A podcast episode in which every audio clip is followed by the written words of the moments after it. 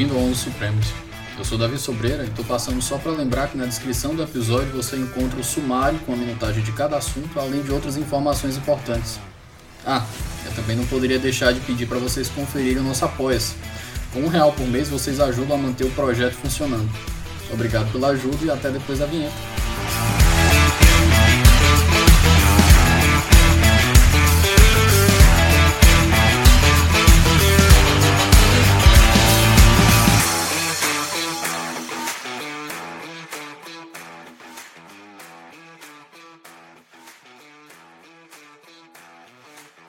Meus queridos, bom dia, boa tarde, boa noite. Eu estou muito feliz em estar aqui hoje, porque essa gravação aqui eu estava me preparando para ela faz tempo. Demorou um pouco para sair, já era para ter saído, inclusive, no nosso grupo, mas a gente está gravando aqui quase em cima da hora, porque eu tinha que me preparar muito bem para ela. Então, você que está prestando atenção aqui já deve ter aberto o episódio, já deve estar vendo aqui que ele passou de uma hora eu nem sei que, quanto tempo vai dar, mas eu, eu chuto que ele vai passar de uma hora e meia fácil, então não vai ser um episódio curto. Você vai ter um episódio para passar uma semana escutando. Lembrando que está sempre lá na descrição do episódio o sumário, para você não se perder. E o aviso de sempre que a gente tem que deixar aqui, pessoal, não esqueça de dar uma olhada no nosso apoia-se, que os boletos também chegam por aqui. Então, qualquer valor acima de um real você está ajudando o nosso projeto. E hoje sem mais delongas, eu tenho o prazer de receber um grande amigo de inter, que a internet me deu, Rodrigo Valadão. E hoje a gente vai fazer, falar dessa obra imoral aqui, que é um estudo de oito anos que o Rodrigo fez para dar tapa na cara de vagabundo que fica falando mal de positivismo. Rodrigo, por favor, se apresente para o nosso ouvinte. Rapaz, tudo bem? Em primeiro lugar, cara, é tapa em luva de pelica, com luva de pelica, né?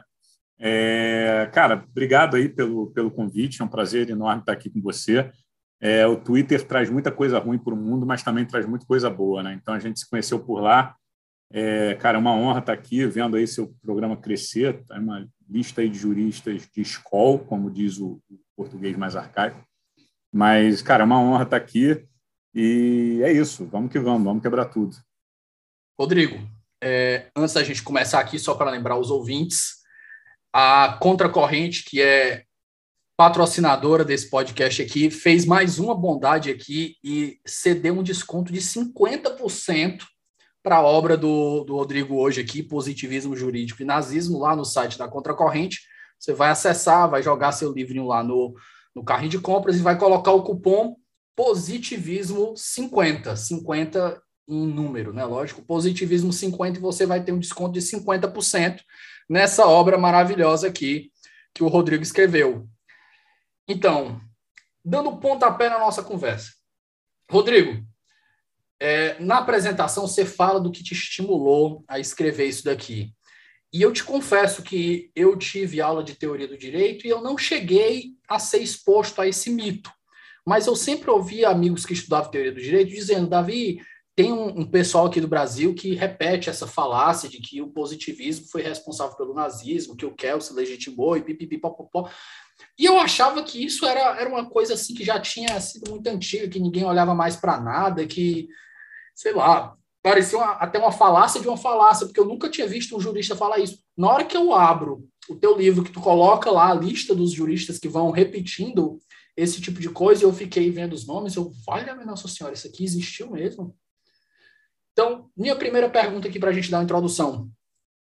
Qual foi o insight, qual foi a chave que virou na tua cabeça que te fez ter essa ideia de, de fazer esse estudo? Cara, vamos lá, vamos pelo início, né? Quase vamos contar a história aqui desde o Big Bang. É, eu acho que eu estava no oitavo período, sétimo período. Naquela era, naquela época eu era marxista, hoje eu não sou mais. É, mas como um bom marxista não gostava da ideia do direito natural. Né? Então, a ideia do direito natural e a falta de cientificidade do, do estudo do direito, do que era debatido em sala de aula, para mim já assustava muito. É, eu lembro que uma vez, numa conversa, não lembro exatamente qual a matéria, se direito do consumidor, algo do tipo, um professor, um querido, né? É, numa discussão, a gente estava falando sobre hierarquia das normas e ele falou que a lei complementar tinha superioridade da lei ordinária. Eu falei, não, isso não faz sentido. Eu era um bom estudante de direito constitucional, não tinha lido Kelsen ainda, mas a questão de uma norma sem constitucional, o parâmetro né, é sempre a norma ter seu fundamento de validade em outra norma. Então, assim, para mim era muito claro e não fazia muito sentido. A lei ordinária tinha um fundamento de validade na Constituição e não, professor, mas espera aí, na verdade é questão de reserva material, não é muito de, de subordinação. Não, tá aqui, ó, pirâmide de Kelsen, Constituição, lei complementar, lei ordinária.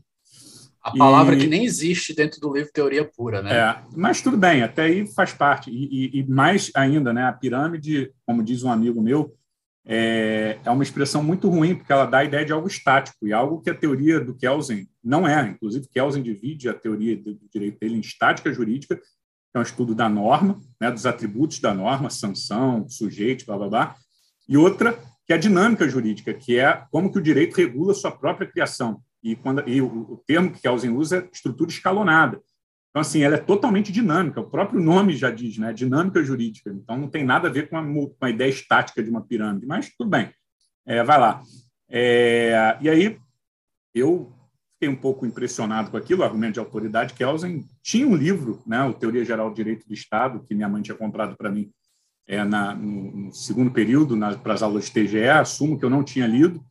É, mas fui lá ver o que, do Kelsen falava. E, cara, foi minha epifania. Eu lembro que quando eu li a parte da dinâmica jurídica, é, foi assim, o direito começou a fazer sentido na minha cabeça. Eu via que ali tinha um caminho para tratar o direito como uma forma mais científica é, e sair daquelas discussões ali do, do dia a dia que eram altamente emotivas, já baseado em, no senso de justiça individual. E eu comecei a me interessar por Kelsen, sozinho. Né? Comecei a estudar Kelsen Cara, eu lembro que em duas, três semanas eu já tinha lido esse livro todo, já estava lendo outras coisas do Kelsen, já me declarava um kelseniano, né, um positivista. E aí, logo das primeiras é, é, é, é, conversas em sala de aula que aconteceram depois dessa minha leitura de Kelsen, eu falava alguma coisa sobre Kelsen, mas na hora, era assim, a bola nem, nem quicava. O professor e o, eventualmente outros alunos, mas começaram pelos professores, já faziam essa associação. Não, mas espera essa teoria aí foi a teoria nazista, ela que, né, Kelsen é ultrapassado. É, hoje em dia existem modelos que, que, que, que, que contemplam a ideia de justiça. Kelsen estava muito preocupado com a aplicação mecânica da lei. Eu falava, olha, não faz muito sentido, não é o que eu estou lendo no livro do próprio Kelsen. Mas, enfim, eu sempre, né, e, e assim, isso, cara, vários professores. Aqui no Rio de Janeiro isso era um lugar comum. Palestras, é, aulas, e eu fui taxado várias vezes de, de, de, de não necessariamente de fascista, mas de, alguém que estava colaborando para que o direito continuasse sendo algo atrasado e não moderno, com essas novas aspirações de, de, de eficácia social, de justiça nova hermenêutica social. A nova hermenêutica constitucional. É, por aí, cara. E aí, assim, isso no Rio, principalmente por força da UERJ, né, era o lugar comum. A gente pega ali, é, assim, eu tenho uma grande admiração pelo, pelo ministro Barroso, meu colega de procuradoria, já tive a oportunidade de é, ter diversas conversas com ele sobre vários assuntos. Eu acho que é um nome importantíssimo para o direito constitucional brasileiro, tem um papel relevantíssimo para a nossa formação constitucional. É, mas não só ele, né? Eu acho que tinha um conjunto ali, o ERJ PUC também, eu fiz PUC, tinha ali um lugar comum dessa, dessa, dessa crítica um pouco é, mal feita, para usar um, né, um termo elegante, de, de um passado para poder construir as próprias pretensões acadêmicas, entendeu? Então, a gente, é o que eu via, na verdade, é que muitos desses autores, é, dessa, desse povo, não, não tinha muito, muita preocupação em, em, ir lá verificar a fonte, o que, que Kelsen efetivamente falou, o que, que Kelsen efetivamente não falou, se utilizavam de uma, de uma concepção pré-moldada. Isso é uma coisa que, que, que, eu gostaria de investigar ainda um dia, Davi. Porque, como que se gerou esse ambiente? Né? Qual foi o legado? Eu tenho uma intuição não testada que isso foi fruto de um pensamento progressista que se instalou ali, nas, nas, na, principalmente na UERJ, é, que viam essa ideia do, do direito burguês como né, do Estado burguês como, como, como algo falho, então a verdadeira democracia é é, é, é, deveria, né, não, não deveria ser apoiada na democracia liberal. Então, a democracia, de repente, uma, uma democracia, qual o nome? Falhou o nome aqui, é uma. uma, uma ah, cara, uma social. Não. Socialismo democrático, uma ideia de um socialismo democrático deveria é, se opor a uma democracia liberal, então o nosso Estado é no Estado burguês, Kelsen estava vinculado a esse tipo de movimento, que no limite era fascista também. Então, Intuição não testada é uma coisa que eu queria investigar um dia, mas é, havia esse background ali né, na academia no Rio de Janeiro e, com base nisso, foi construído esse mito. Cara, era muito forte, muito. Cansei de ir em palestra, eventos que, que gratuitamente é, se colocava Kelsen né, e, e o positivismo kelseniano como algo a ser batido, porque era ultrapassado, porque era vinculado ao fascismo. É, vou te dar um exemplo, para você ter uma ideia. É, quando eu fazia mestrado na PUC, né, eu já me falava, já, já, já tinha saído do armário e já me assumia kelseniano e positivista. Eu lembro que teve um professor convidado que foi dar aula para a gente, é, por mais de uma vez ele começou para falar do pós-positivismo, que era, né, na verdade, para ele existia uma, uma, uma, uma, uma, uma, ordem de evolução, né, um pensamento bem assim é, é determinístico, né, de, de, de, de progresso. Existia uma evolução, justnaturalismo, positivismo, pós-positivismo, e agora nós estávamos na época do neoconstitucionalismo. E aí, quando ele começou a falar o que, que era o neoconstitucionalismo, não, porque o positivismo era muito preocupado ali com com a aplicação da lei, da lei, do código. Eu falei, é, professor, desculpa, é, antes de Kelsen, né, se a gente parar para pensar no direito constitucional, a Constituição era vista como um documento político. Kelsen foi o primeiro cara que dá uma dignidade normativa, coloca a Constituição no ápice da pirâmide, né, e dá a esse documento uma, um, um, uma, uma, natureza, uma dignidade jurídica, como um documento jurídico que, que cria direitos e obrigações. Claro que no constitucionalismo já existia essa ideia, mas, assim, é, quando a gente pensa, antes de Kelsen, de certa forma, a soberania era mais ligada à ideia do parlamento do que da Constituição. Então, Kelsen, na teoria do direito, é um dos primeiros caras que realmente faz esse movimento né, de, de, de, dar uma dignidade normativa à Constituição. Então, assim, como que você está dizendo que esse cara está preocupado com a aplicação do código? É, e aí, mais para frente, na mesma aula, não, porque para Kelsen é aquele negócio, lei tem que ser aplicada, lei tem que ser aplicada. Eu falei, professor, desculpa, é, eu tenho algumas obras do Kelsen, estudo um pouco onde que Kelsen fala isso, é, onde que ele escreve isso. Ah, não, não é, segundo falam de Kelsen. Falei, é, realmente falam muita, muita coisa errada sobre Kelsen. Então, assim, isso era comum, cara, comum, comum, comum. Então, eu, desde a época da faculdade, eu já tinha vontade de escrever essa tese, né, porque eu ficava horrorizado com o que era feito, e eu sempre é, achei que essa ideia dessa legitimação desse pós-positivismo, neoconstitucionalismo, como quer que a gente queira chamar, é, levaria a gente a um problema de segurança jurídica e estabilidade, que é o que a gente vê hoje. Né? Hoje em dia, a gente tem é, não sei quantas comarcas no Brasil, não sei quantos juízes pelo Brasil afora, é, todos os juízes dizendo que o direito é sem nenhuma é, é, é, sem nenhum apego ao texto legal, ao texto constitucional, muitas vezes derivando é, seu senso individual de justiça, enfim, uma roupagem minimamente jurídica, falando algo relacionado à dignidade da pessoa humana, e com uma situação de, de insegurança jurídica total. Eu, eu, meio que sabia, né, intuitivamente sabia, achava que a gente ia chegar a esse ponto. E desde então eu falei, cara, eu, é, é era um dever é, meio que moral meu e um dever quase que humanitário. Falei, cara, eu tenho que reabilitar Kelsen, tenho que entender o positivismo, tenho que entender como que essa lenda é, o que, que há de verdade nela, como é que funcionou, para tentar trazer isso para o Brasil. Sabe por quê, Davi? É, esse mito, né, o que a gente chama da lenda do positivismo, foi, e existem autores na Alemanha que falam isso, foi o mito de fundação do direito constitucional alemão pós-guerra. De certa forma, e guardadas as devidas proporções, eu também entendo que ele foi o mito de fundação do direito constitucional brasileiro a partir de 88. Claro, com um menor. A gente é, importou, né? Sim, a gente importou mas, muito. Mas faz sentido, Davi. Quando você olha, a gente tinha acabado de sair de uma experiência traumática da ditadura, a gente quer reconstruir uma democracia. O que, é que a gente vai fazer? E a gente no Brasil tem essa tendência. A gente olha para fora e vê o que, que foi feito. Né? Pô, qual foi o exemplo? A gente está falando da década de 80, ou seja, a Alemanha tinha acabado de passar pelo milagre econômico da década de 70. É, qual é o exemplo que a gente tem de, uma, de um país que passou por uma ditadura terrível e se instalou como uma democracia pujante, algo, né, algo, algo, algo, algo que deu certo, que funcionou. Alemanha. Bom, o que, a Alemanha fez? Quando você pega a lenda do positivismo começou a ser taxada como lenda a partir da década de 80. Então, quando esses caras estão escrevendo na década de 80, eles têm qual referencial teórico? Década de 60, 70. O Paulo Bonavides, por exemplo, que foi um dos autores que trouxe a lenda para o Brasil, ele estudou em Heidelberg em 50, 55, né, que foi o lugar do Radbruch, né, era a Universidade do Radbruch. Radbruch foi o cara que iniciou a lenda. Então, assim, é, fazia sentido, de certa forma, a gente é, tentar iniciar nossa experiência democrática a partir dessa lenda, né? porque era o marco teórico que a gente tinha, que esses caras tinham. Então, assim, quando eu falo, né, eu, eu sou um pouco cuidadoso para falar de má fé, tá, Davi? Porque, assim, é, se você vai fazer essa análise histórica, é até razoável, porque era o estado da arte que o, o brasileiro tinha acesso. Eram poucas pessoas que iam para a Alemanha, as que foram tinham ido ali na década de 50, 60 e 70, então realmente esse era o conhecimento comum. Então, assim, resumindo bastante, foi isso. Então, eu tinha essa ideia de escrever sobre a lenda desde a época da graduação, e na época da, da, do mestrado era um passo muito maior do que a minha perna, e quando chegou o doutorado, eu falei que não, cara, eu tenho que escrever sobre isso, é o que me motiva, é o que eu vou fazer, e aí? E aí o resto da história está no livro.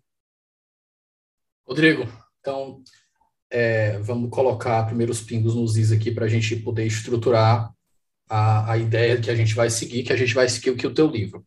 Você faz uma introdução, na introdução você vai dizer aqui quais são as bases do, do pensamento positivista, os fundamentos do, do, do pensar, a estrutura do pensamento positivista, a estrutura do pensamento direito natural, porque basicamente é essa luta que perpassa todo o livro, né?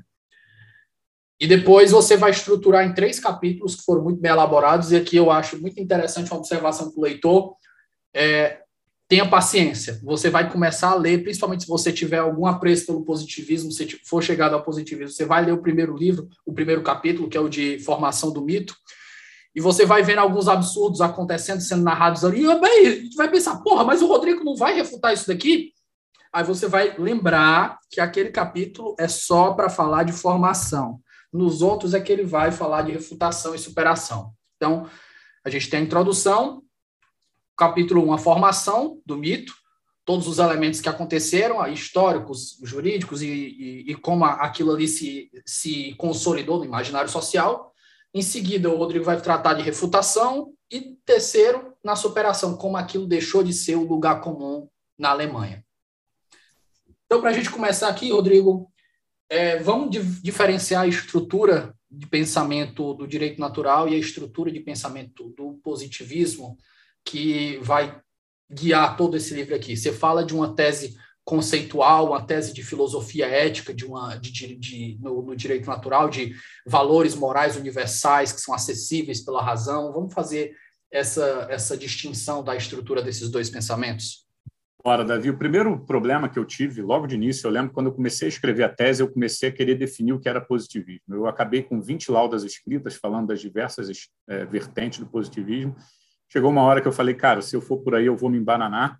É, esse é um, é um projeto que eu tenho, eu tenho 20 páginas já escritas que um dia eu vou desenvolver, né, das correntes do positivismo, mas está dormindo em berço esplêndido aqui no meu HD.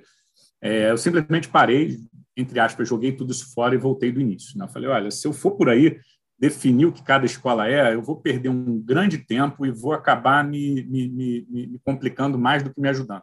Então, o que, que eu fiz? Eu, ao invés de me perder no varejo, né, eu, cara, tomei a maior distância possível que um observador pode tomar é, e fiz aquela foto panorâmica. E na foto panorâmica, cara, existem duas formas de você enxergar o direito. É lógico, quando a gente vai se aproximando, é, essas, né, essas semelhanças acabam ficando um pouco mais complicadas, você vai tendo diferenças que podem ser mais ou menos sensíveis, mas no, no, fora do microscópio, o que nós temos são duas formas de ver o direito. Ou o direito como ideia, ou seja, o direito a uma ideia acessível pela razão, pela fé, pela intuição, de alguma forma, e essa ideia, uma vez identificada, é direito, e esse direito é norma, é cogente, é...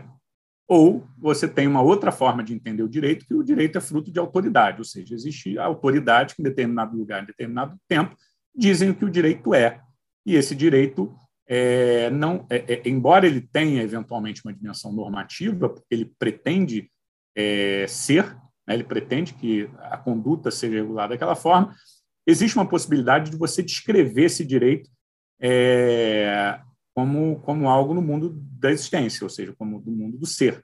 Então, existiam, existem basicamente essas duas formas de enxergar o fenômeno jurídico, ou a, tradição do, do, direito natural, que é a primeira, de, defende direito como ideia e o direito é como uma dimensão normativa, né, como, como uma realidade normativa, digamos assim, e é o positivismo jurídico, que é uma escola que defende o direito como fonte, ou seja, o direito é, é, é, é definido pela fonte social, uma fonte que cria esse direito. Esse direito não é meramente revelado por uma, por uma, por uma metodologia, né? enfim, por algo, por algo, por alguma técnica. E esse direito, uma vez que é, é ele pode ser apenas descrito sem significar que isso seja um engajamento. Então, é, basicamente foi essa distinção que eu fiz é, para a gente poder é, situar, né? situar o, o, o, e poder falar do mito do positivismo. É lógico que quando a gente vai estudar a lenda, mais especificamente no caso alemão, ela estava, ela, ela, ela é, o principal alvo dela era a teoria pura de direito, mas ela ela misturava elementos de outras escolas positivistas que não eram a teoria pura de direito. Então, não poderia fazer só uma defesa da teoria pura de direito, eu teria que fazer uma defesa do positivismo geral. E, claro, com isso eu perco um pouco né, de poder de descrição na, na, no varejo. E, claro, é, até por isso, eventualmente, a, a, obra acabou saindo muito longa, porque eu, no, no capítulo 2 eu tive que fazer uma etnologia, né, uma, uma, uma, uma, uma origem do positivismo alemão, como consumiu muito tempo também. Então, assim, eu tive essa dificuldade inicial, mas a ideia na introdução foi essa. Eu conversei com o orientador, ele achou que era um caminho prudente, e vamos lá, né? Eu, eu, eu, meio que blindei a minha, a minha, a minha, o meu início, né? O meu ponto de partida dessa forma. Feita, feita esse disclaimer inicial, a gente começa tratando do capítulo 1, que é a refutação. Na refutação, você vai dizer formação, que... Formação, formação. Oh, desculpa, formação. no capítulo 1, formação, perdão. Na, no capítulo 1, na formação, um, um dos nomes que mais aparece é o do Gustav Radbruch, que é um dos, um dos maiores, pelo menos na, conforme você descreve, é um dos maiores responsáveis pela, pela criação dessa, desse mito. E ele vai, na história, dizer que em determinado momento ele, é considerado um positivista, e você vai enfrentar esse argumento no capítulo 2, ele é considerado um positivismo, e, e ele vai ver ali que o positivismo ele criou algumas correntes, de novo, né, a tese da lenda do positivismo aí como responsável pelo, pelo, pela degradação que levou ao terceiro Reich. Então, o positivismo ele criou algumas algemas aí no, no, no direito alemão, e essas algemas não só impediram que os juízes se insurgissem contra a ascensão do nazismo, como também é, essa aí é, é que você vai chamar de tese exculpatória, né? E vai dizer que ó, isso aqui é uma desculpa para os juízes para eles não ficarem mal na fita. E a tese causal, por ter feito isso, ela permitiu um, um Estado que fez os nazistas ascenderem com maior, com maior facilidade. Então, a gente tem aí a tese causal. Vamos trabalhar primeiro essas duas e depois a gente desenvolve os argumentos mais profundos que você traz no, no, no capítulo de formação, Rodrigo? Vamos sim, cara. Vamos dar até um passo atrás, né? Na introdução, além de definir o que que, né, a diferença entre positivismo e, e, e naturalismo, o que que eu fiz também? Eu peguei quais são as teses principais da lenda. Eu constato que a lenda existe. Eu pego vários autores que falam sobre a lenda e divido é, a lenda em três teses, né? É duas que são realmente atacadas durante o livro e uma terceira tese que eu não tinha atacado no livro e aí por, por, por, por orientação do meu orientador acabou saindo o epílogo. Depois a gente vai falar dele que assim é uma das partes que eu mais gosto do livro, tá? É, já vou dizer por quê. Basicamente são duas teses principais, como você já adiantou. A tese da causalidade, ou seja, o positivismo foi o responsável, foi a causa pela degradação das instituições de Weimar, porque ele não trava ali instrumentos para os juristas é, defenderem, né, se defenderem do, do, direito injusto, e a tese culpatória, que diz que o positivismo, né, com a sua ideia de lei é lei, lei tem que ser aplicada, é, justificou é, é, é as atrocidades do Terceiro Reich que os juristas, de certa forma, não conseguiam é, evitar, enfim, resistir. E além dessas duas teses, existe a tese a tese da, legitima, da legitimação, né? ou seja, que é, o positivismo jurídico é uma teoria intrinsecamente ligada aos regimes ditatoriais, aos regimes totalitários, porque a própria lógica do positivismo é uma lógica totalitária. É, esse terceiro argumento eu não ataco no corpo do livro. O corpo do livro, é, não necessariamente de uma forma muito organizada, né? mas eu vou atacando esses dois principais, os dois primeiros argumentos, a, a, a tese, né? as duas primeiras teses, a tese da causalidade e a tese da exculpação no corpo do livro, e a tese é, da legitimação eu deixo para o epílogo. Então, foi isso. Na formação, né, o que, que eu faço? Eu primeiro vou tentar identificar, é, no, no, primeiro capítulo, é, cara, como que surgiu essa lenda? É, é, qual, qual a origem mais remota que a gente tem é, na Alemanha? que justificou essa, essa, essa formação dessa lenda? Em primeiro lugar, cara, em todas as ciências sociais da, da, da na Alemanha do pós-guerra, a gente tem o, a, o, problema da culpa. Né? Na filosofia, na, na, história, na sociologia, essa, essa questão da culpa alemã ela é muito presente em todos os debates. Então, em todas as áreas do conhecimento, é, começou uma espécie de autorreflexão para entender como que os alemães permitiram é, né, um povo que era tão instruído, tão é, é culto, pôde é, é, cometer uma barbárie tão grande. Então, esse é um tema comum. E não vai ser diferente no direito. Né? Isso tudo faz parte de um processo chamado Vergangenheitsbewältigung, que nada mais é do que um acerto de contas com o passado. É como que um povo é, explica o seu passado e se relaciona com o seu passado. É, então, basicamente, isso acontece em todas as áreas de conhecimento, que no direito não seria diferente. Né? Então, no direito, a forma, o pontapé inicial para, essa, para, esse acerto de contas foi o que eu chamo ali do argumento Hadro, né? o primeiro grande, é, é, é, primeira grande linha lançada é, para essa análise de culpa, de responsabilidade dos juristas, foram uma série de artigos do Gustav Hadro, que eu adoro, acho um baita de um filósofo, acho um dos filósofos do direito mais originais que nós temos. É, então, assim, ele foi um cara que escreveu uma série de artigos, basicamente responsabilizando o positivismo, né? dizendo que o positivismo, com a sua ideia de aplicação mecanicista da lei, é, não tinha dado aos juristas de Weimar instrumentos para que eles pudessem resistir a essa injustiça legal. É, e o peso do argumento era muito grande, porque Radbruch era considerado por muitos um positivista, porque ele defendia um relativismo é, moral, não era tão relativista assim, como a gente vê no capítulo 2, mas ele, para certos padrões, digamos, de jus naturalistas, ele era, digamos, mais positivista, até porque ele era um neocantiano de, de, de, de, de Baden, que era um, enfim, é, é não era tão idealista quanto, quanto outras correntes é, filosóficas da época, mas era um peso enorme, ou seja, um ex-positivista que um, um, um social-democrata, ou seja, um, um, teórico, não um filósofo, tinha ali um comprometimento social, um engajamento político. Ele, ele era ligado ao Partido Social Democrata, se eu não me engano. É, era um peso muito grande, era um argumento de autoridade muito grande. Então a lenda nasce aí, né? O primeiro grande é, é, é ponto, né? O ponto de partida da lenda são esses escritos do Radler com um argumento de autoridade que era realmente negado. Espera só um momento que a gente volta já. É hora de dar um passo a mais em sua carreira. Faça o mestrado em Direito da Unicristos e torne-se um profissional mais qualificado. Escolha aprofundar seus conhecimentos em processo ou direito do Estado. E conte com um corpo docente renomado e a excelência da Unicristos que você já conhece. Inscreva-se em mestrado.com unicristos.edu.br barra direito. E, Rodrigo, cara, é, quando o Hadrock vai falar do, vai criticar o positivismo, segundo seu livro, ele fala de uma ideia substantiva de justiça, né? Dizer que o positivismo ele não estava preocupado com ideia substantiva.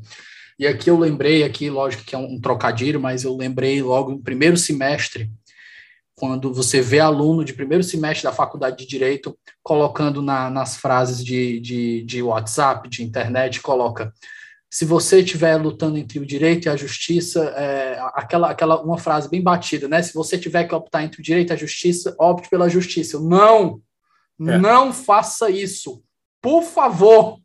O exemplo, o exemplo é, a gente vai adiantar um spoiler né, aqui do que a gente poderia falar mais para frente, mas o Estado nazista, por exemplo, não se definia como Estado de Direito, se definia como Estado de Justiça.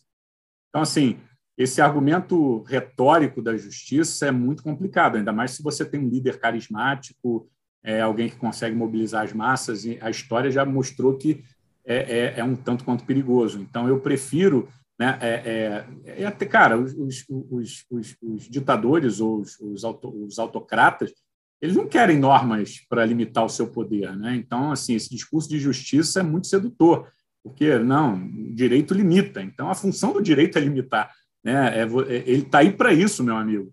Então, assim, é claro que há situações, é, situações que são eventualmente muito complicadas. Essa relação direito e justiça é sempre presente. É lógico que existem situações de injustiça extrema em que, eventualmente, você vai dizer que existem boas razões morais para você não aplicar a regra em, né, em favor da ideia de justiça. Mas o problema é que é, isso não pode ser banalizado. Né? O que a gente tem hoje e o que a gente teve é, em, em, momentos autocráticos é uma completa banalização das regras né, do, do, do, do, Estado de Direito, das regras formais. Então, é, como regra, não. Como regra, entre a justiça e o direito, eu fico com o direito, porque ele é uma garantia civilizatória. Né? Então, é mais ou menos por aí. Rodrigo, dando continuidade aqui. O Radbrook ele vai desenvolver um raciocínio que ficou conhecido como a fórmula de Radbrook, né? que é para enfrentar o que ele chamou de a, a, agora você agora você vai me pegar aqui porque eu não sei alemão. Rechtsperversion. É, Rechtsperversion, né? Perversão do perversão do direito. E uhum. vamos desenvolver essa fórmula e o contexto em que ela é criada e apresentada ao povo alemão.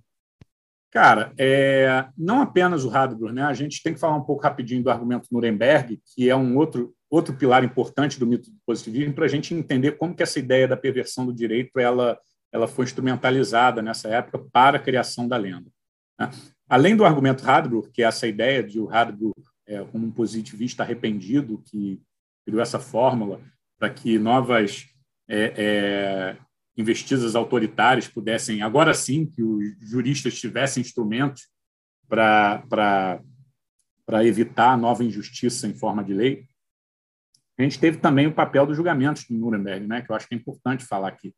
Basicamente, é, não existia tribunal internacional, foi um tribunal ad hoc criado é, para julgar os crimes nazistas. Então, basicamente, é, existiam crimes posteriores à época da edição do fato, e que esses criminosos começaram a invocar algumas garantias clássicas do Estado de Direito, né? ou seja, nula, nula pena sine lege e coisas do tipo.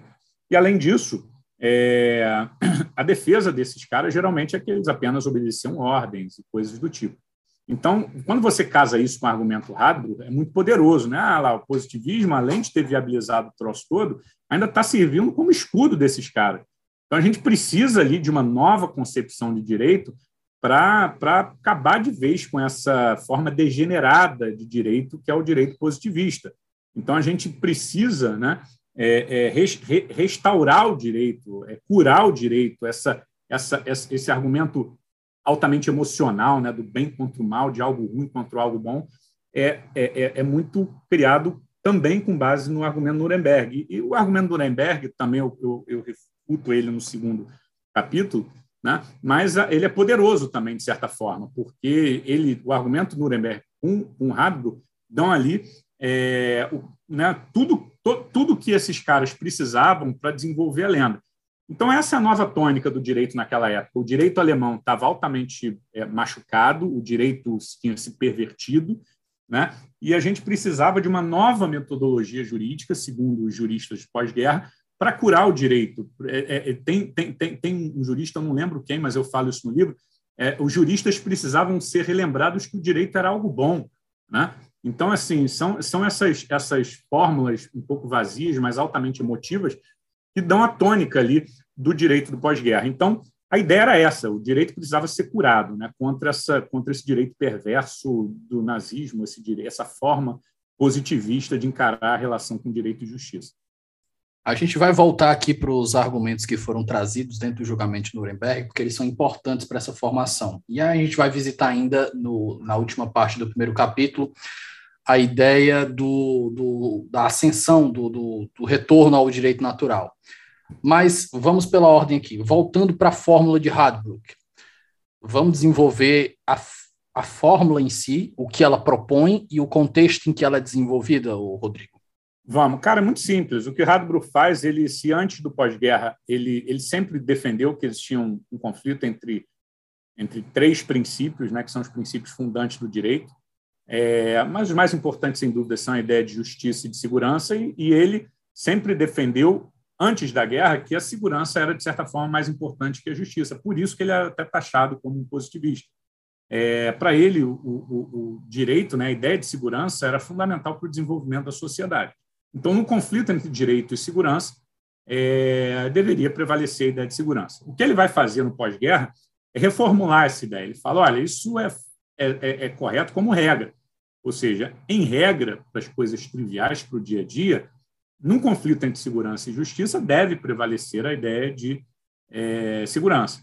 Só que há determinadas situações em que o direito ele passa a ser tão injusto, tão injusto, tão injusto, que ele nega essa própria dimensão de justiça do direito. Se a segurança, se a maior justiça na normalidade é a segurança, né, mesmo que essa segurança traga alguma injustiça residual, em situações de extrema injustiça, o que nós temos é uma negação completa do valor é, justiça e, por sua vez, isso gera uma insegurança. Então, para ele, em situações excepcionais, como era do direito nazista, é, esse direito negaria a própria essência do que é ser direito. O direito, embora ele prime pela ideia de segurança, ele tem, em última análise, a ideia de servir a justiça. Então, ele cria basicamente a fórmula que até hoje é conhecida, que é a fórmula de Hadley, para trazer essa possibilidade de correção do direito injusto.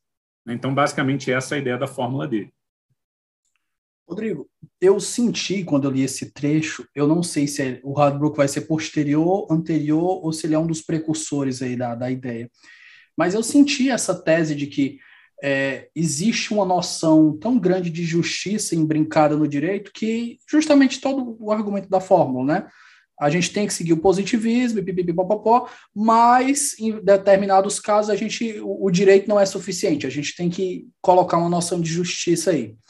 Eu senti isso muito como a base filosófica do, da, da, da, nova hermenêutica constitucional. O próprio Bonavides desenvolve muito ela no curso de Direito Constitucional dele, ele tece todas as considerações. Só que ele bebe muito ali do, do, do Friedrich Miller, vai falar de todas as teses aí. Tem uma relação? O Radbrook ele é posterior ou ele é realmente um precursor dessa ideia? Cara, assim, é, eu, eu não conheço muito Miller e, e outros teóricos para falar sobre eles, então vou até me reservar o direito de. Pô, tem um cara, um amigo meu, se você quiser falar sobre Miller, depois eu te indico, Pablo Mioso, um cara que conhece pra cacete. É, mas, assim, o, o, o, basicamente, nós, existe na Alemanha um pensamento idealista, né, que é basicamente ligado a Hegel, Fichte, não sei o que, existe o pensamento kantiano. Então, existem esses dois, esses dois modelos. Hegel nós vamos ter pensadores desde a direita, passando pela esquerda, então é o cara que fica fora, em regra, do âmbito da, da democracia liberal, né, das ideologias ali é, da democracia liberal. E, de outro lado, você tem o Kant, que é o cara que é, dá, é, talvez junto com Hume, mas provavelmente mais até do que Hume, é o cara que dá realmente suporte filosófico para o liberalismo, né, o cara que funda ali as bases é, do pensamento liberal mais à direita à esquerda. É, só que Kant é um cara, é um mundo. Existem, né, principalmente os neocantianos, existem ali várias formulações possíveis, principalmente como que a razão prática se relaciona com a razão pura. Né. Então, é, o que há aí é uma fissão entre os kantianos, é, alguns um pouco mais idealistas do que os outros. Né? Então, por exemplo, a escola de Baden ela acredita na possibilidade de uma razão prática, é, já a escola de Marburg, que é mais a linha keuseniana, ela acha que Kant não foi é, coerente com as suas próprias premissas lançadas na razão pura, quando ele vai trabalhar a razão prática, então eles acham que a razão prática é incompatível com as próprias premissas lançadas pela razão pura. Mas, enfim, é, quando você olha dentro desse espectro é, kantiano, né, é, o Radbruch, sem dúvida, é, vamos assim usar essa expressão com bastante é, cuidado, tá? mas ele é mais idealista, né? ele é o mais idealista dos kantianos. Então, assim, existe uma dimensão idealista é no Hadbro, é, que não existe, por exemplo, em Kelsen nos neocantianos de, de Marburg. É, não sei se eu respondi a sua pergunta, mas eu acho que existe uma tradição forte na Alemanha né, é, desse idealismo, é, é, é seja ele mais radical, baseado em Hegel, seja ele um, um, idealismo mais menos radical, mais relativístico, que é mais essa escola de, de Baden. Mas existe, né? ele, ele, ele, de certa forma, ele é muito presente no pensamento alemão tocando para o argumento Nuremberg aqui. Quando os, os oficiais foram, foram ser julgados, eles apresentam quatro grandes argumentos aqui, aos quais o, o tribunal responde justamente usando com base o direito internacional. Né? O primeiro é justamente a anterioridade da lei penal, depois eles usam aquela ideia da teoria dos atos de Estado, isso aqui, tudo muito presente no livro, pessoal, para quem estiver ouvindo, o Rodrigo ele coloca muito detalhadamente essa parte. Então, a teoria dos atos de Estado, que justamente aqui, ó, não fomos nós, nós somos agentes do Estado, então a responsabilidade tem que vir ao Estado, ao ente, ao ente internacional, não a nós. O estrito cumprimento do dever legal, você não coloca com essas, essas palavras, mas basicamente é isso, né? E a quarta é a obediência ao direito válido. Essa quarta que ela é exclusiva para uma tese exclusiva exculpatória para os juristas. Vamos trazer aqui as respostas que o, julga, que o Tribunal de Nuremberg é, trouxe é, a cada um desses pontos, ô Rodrigo. Inclusive um que não, não, não coloquei aqui, esqueci, que é justamente o Tribunal ad hoc, né? Tem esse, é, esse ponto a, a, que é o mais famoso, o mais famoso dos tribunais ad hoc. É, a maior questão era essa, né? Inclusive Kelsen era contrário, ao, ao, os positivistas em geral eram contrários ao, ao, ao Tribunal de Nuremberg mas não porque achavam que os crimes nazistas não deveriam ser apenados. Pelo contrário, Kelsen, por exemplo, fala expressamente que os crimes nazistas eram considerados crimes pelo Código Civil alemão, pelo Código Penal alemão vigente, entendeu? Então, assim, não precisava de um tribunal ad hoc. O direito alemão dava conta de responder a isso. Né? É, e mais, o próprio Kelsen fala, é, tem um texto que eu descobri garimpando, é, que está lá no livro, que Kelsen fala, olha, é, em regra, nesse conflito entre a segurança e a justiça, entre valores, né, é, a gente é, eventualmente vai ter que a, a, justiça mais forte, né, o senso de justiça mais forte. E essa ideia de um direito posterior a um direito anterior, principalmente com ruptura de governo, é todo direito novo se acha mais virtuoso do que o direito velho. E nenhum governante ou nenhuma autoridade e adquire o poder se acha menos virtuosa do que anterior. Então, essa ideia do direito novo ser mais virtuoso do que anterior é, é, é uma forma retórica de legitimação dos regimes. Então, tudo isso estava ali nesse balaio de gato. Né?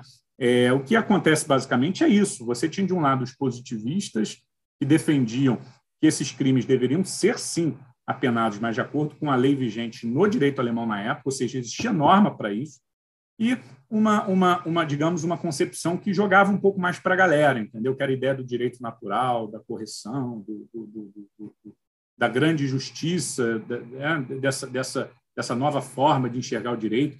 Então, basicamente, o que há ali no argumento Nuremberg, e eu falo isso no segundo capítulo, é o seguinte: existia uma brecha no direito internacional né, que era fácil de ser explorada por esses advogados, pelos advogados. E, assim, vamos combinar, né, era uma tarefa bem glória ser advogado de um desses nazistas. Então, onde que você vai se apegar? O advogado tinha que se apegar, tinha que criar uma tese de defesa.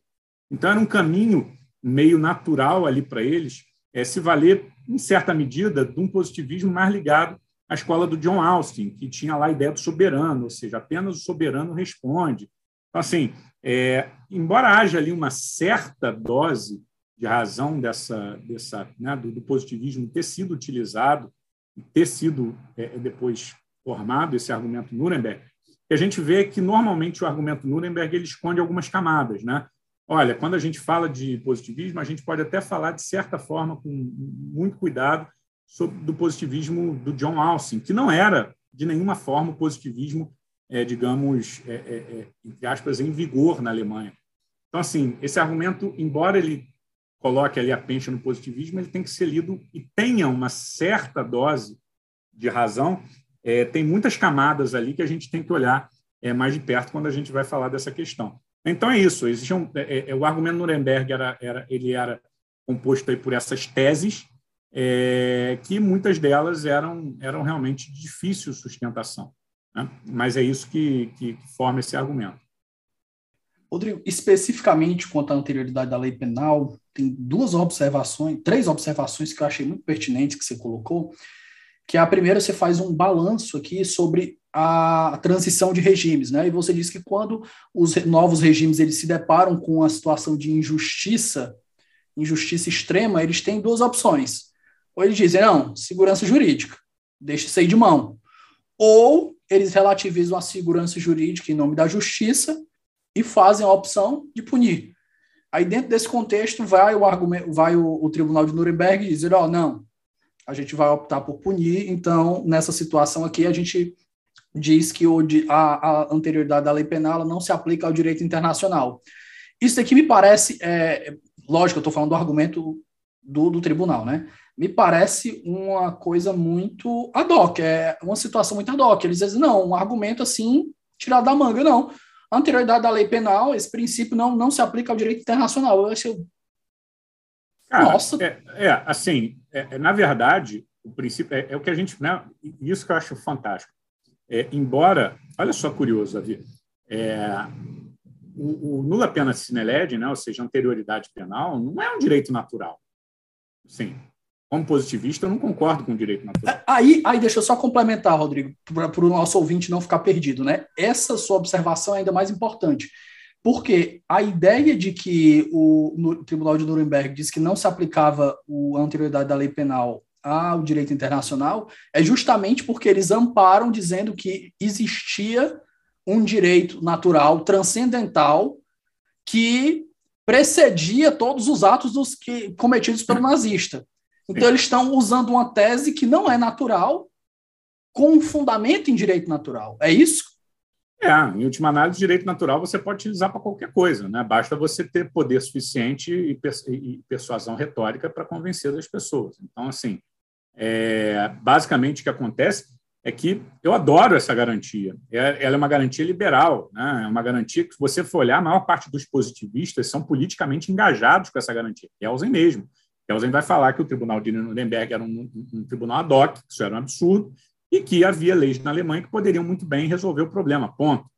Agora, ele não é um direito natural. Uma autoridade pode, sim, se tiver poder suficiente para isso, é, criar uma norma é, que, que retroaja para fatos pretéritos. É, não é possível na nossa Constituição hoje em dia, mas no direito internacional havia uma autoridade com poder suficiente, foi criada e aconteceu, e ponto. E o, e, o, e o teórico do direito, quando vai descrever a realidade jurídica, ele tem que ter uma teoria que consiga descrever essa realidade como ela é. Isso acontece, ponto. É, é, é, é, é então, assim, é, a gente tem que tomar cuidado, né? como eu falo, a questão tem muitas camadas. Quando a gente vai analisando cada uma dessas camadas, ela começa a ficar mais complexa. Espera só um momento que a gente volta já. Pessoal, o Ouso Saber agora é parceiro do Onze Supremos. Para quem não conhece, o Ouso é uma das maiores plataformas de preparação para os grandes concursos do país. São mais de mil aprovações em concursos de defensoria pública, além de centenas de aprovações em provas de Ministério Público, magistratura e procuradorias. Para conhecer mais, é só acessar arroba Saber no Instagram. Na última parte do, do, mito de formação da lenda de, do, do, positivismo, se trata da, do retorno ou da ascensão ali do direito natural em três vertentes. Duas cristãs, né, uma católica, uma protestante e uma secular. Vamos falar desses, dessa ascensão desses três, dessas três vertentes do direito natural e da importância que elas tiveram para contribuir para esse, esse mito do para essa lenda do positivismo? Vamos. O que acontece basicamente é o seguinte: lançado esses dois, essas, esses dois pilares da lenda do positivismo, que são o argumento Habsburg e o argumento Nuremberg, é, bom, a gente tinha um problema, né, que era o direito pervertido. A gente tem que achar agora a solução. Né? Já, já, já criamos o problema para vender a nossa solução. E a solução nada mais é do que a cura do direito. E esse, é, a busca por essa dimensão ética, por essa dimensão valorativa, foi reintroduzido no discurso jurídico. Então, o direito natural passa a ser reabilitado. Né? É o, existem é o, é o que a gente chama de renascimento do direito natural. É, e aí, basicamente, esse renascimento do direito natural alemão ele se dá em três vertentes, né, que, no, em última análise, se comunicam mais do que se, se né, mais se alimentam do que se, se, se repelem. É, uma primeira corrente, que era o direito natural católico, que já tinha uma tradição, uma tradição imensa, né, de Aquino, Agostinho, enfim. É uma linhagem é, mais do que secular, quase milenar. É, de outro lado, um direito natural protestante, e de outro lugar, um, de último lugar, um direito natural secular, mas quando você vai olhar os autores, né, é, eles acabam não sendo tão seculares assim. Né? Eles têm ali, embora eles na escrita deles é, não tragam argumentos transcendentais teológicos, quando você vai ver a formação deles, como o próprio Coing, né, Helmut Coing, ele tinha ali uma, uma, uma um, ele era um religioso, né? Então assim, é, basicamente o que tem é uma é uma é uma renovação do direito com base nesse direito natural, mas existe ali uma disputa interna de como esse direito natural deveria ser construído. Mas como eu disse, essa essa disputa está ali em filigranas. No grosso, né? É uma ideia de que existe uma concepção transcendental do direito, um direito natural, é, que ele pode ser acessado ali por alguma fonte, seja pela razão, no caso, direito natural secular, seja pela fé, é, uma razão mais ligada ali uma certa teologia é, desse direito natural é, religioso, né, cristão, digamos assim. Entrando na parte que começa a ficar interessante a nossa história. Vamos trabalhar agora o capítulo 2. Esse, de fato, a refutação que eu tinha errado lá no começo, que era a formação.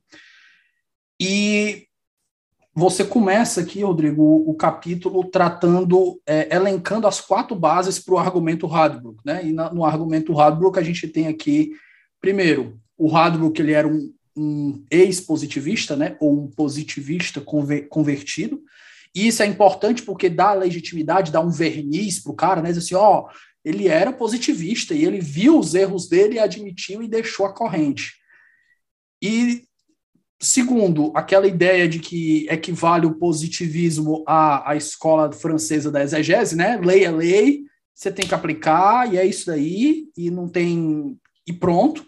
Uma, um, uma distorção ou uma, uma, uma, redução do positivismo a um, um legalismo aí que é difícil de você achar tão defensor, né? Dentro das correntes positivistas. A formação positivista dos juízes que tornou os reféns no, no terceiro Reich, a tese exculpatória. E, por fim, o direito precisava de um, de um instrumento para evitar a, a res né? evitar a sua perversão. E o positivismo não era capaz de, de oferecer, oferecer uma resposta para isso. Vamos enfrentar esses argumentos para a gente começar? Vamos. Deixa eu só dar um passo atrás, só para antes da gente entrar nesse argumento, só para a gente entender como que esse direito natural, Davi, foi depois normalizado no discurso jurídico alemão. Ele foi o pontapé inicial, mas a partir dele foi construída, digamos, coisas que a gente trabalha até hoje no direito. Né? É essa ideia de que o direito natural ele começa com esse, com, esse, com esse peso retórico muito grande, mas ele começa a ser desenvolvido em torno dele uma metodologia né, que começa a entender que existem certos valores que são imanentes à ordem constitucional. Então surge a ideia de uma ordem objetiva de valores, né? Ou seja, existem certos valores que independem de positivação, mas que eles estão tão arraigados na consciência jurídica que eles são objetivos, eles não são mais subjetivos. E dessa concepção, dessa pauta objetiva, né, dessa ordem objetiva de valores, decorrem vários elementos, vários instrumentos de metodologia que a gente usa até hoje. Né? Por exemplo, a ideia da eficácia horizontal dos direitos fundamentais, é, a ideia é, de que o direito tem uma, uma né, que esses direitos fundamentais eles, eles, eles de todos os, os a, a primeira, segunda, terceira geração eles demandam uma atuação positiva do Estado, é, a ideia de, de, de, de, força normativa da Constituição, enfim, todos esses todos essas, essas, esses instrumentos metodológicos são desenvolvidos com, como decorrência desse desenvolvimento do pensamento é, naturalista alemão do pós-guerra, até o ponto que ele é naturalizado na jurisprudência da Corte é, de Justiça, né, que é, é o, o, Bundesgerichtshof, que é o equivalente ao STJ deles, e também na Corte Constitucional. Então, esse, esse direito natural começa a ser naturalizado, começa a ser desenvolvido até o ponto que, por uma série de julgamentos, eles, essa, é, só que eles não são incorporados como direito natural, eles são incorporados como uma ordem objetiva de valores. Né? É, então, e aí, no final da década de 60, 70, esse é o estado da arte é, do direito alemão, ou seja, esse direito, essa ordem objetiva de valores é tido como algo incontrastável, é, é, é, é irrefutável. Né? Então, vamos lá, entrando no capítulo 2 agora, refutando esses dois argumentos. É, começando pelo argumento Radbruch. Cara, o problema é muito simples, né? até mais simples do que parece. É, o Radbruch vai falar com todas as letras embora o direito, né, os principais valores ali do direito sejam a justiça e a, e a, e a, e a segurança, ele vai falar que a principal função do direito é realizar a justiça, é servir a justiça. Então, o que dá para ver claramente é que existe uma ideia de direito por trás de todo o desenvolvimento da, da filosofia jurídica de Hadley. Então, quando a gente analisa que existe uma ideia de direito que é transcendente ao direito positivo, né, é, e que a função do direito positivo é servir essa ideia, a gente vê com todas as letras é que Radbruch era um juiz naturalista. Ele está muito mais próximo, embora ele possa ter ali, né, na sua teoria, tem alguns elementos que vão relativizar um pouco essa, essa, essa seu juiz naturalismo, que a gente vê que, em última, última análise, existe uma ideia de direito é, a qual o direito deve servir, e que essa ideia é a justiça. Então, o que o próprio Stanley Poulson fala em uma série de artigos dele é que, na verdade, esse segundo Hardbrook, né, esse Hardbrook do, do pós-guerra, é o Hardbrook, na verdade, sendo coerente com as próprias premissas da sua teoria, é uma teoria justnaturalista. Então, é o que há uma correção de rumo do justnaturalismo de Hardbrook, e não é uma, um abandono do positivismo anterior em nome de um, de um, de um justnaturalismo. É, em seguida, Rodrigo, você fala que justamente, né, ele não abandonou as premissas dele, mas vamos tratar do segundo argumento. O segundo argumento seria justamente a ideia e aqui eu acho muito importante de que o positivismo é a aplicação da lei e uma lei, por ser lei, ela deve ser aplicada. É, isso, cara, nenhum positivista fala isso em nenhum lugar do mundo. Né? Eu, eu, fiz uma pesquisa bem extensa, não achei nenhum positivista defendendo isso. É, pelo menos século XIX, século XX, tá? não tem. É, até porque isso vai de encontro é, contra uma premissa do positivista. O positivista, ele, o que ele faz, ele tem uma atitude de descrição perante o fenômeno jurídico. O que você vai fazer é, com a norma, uma vez que você identificou que a norma é norma, é um problema moral seu.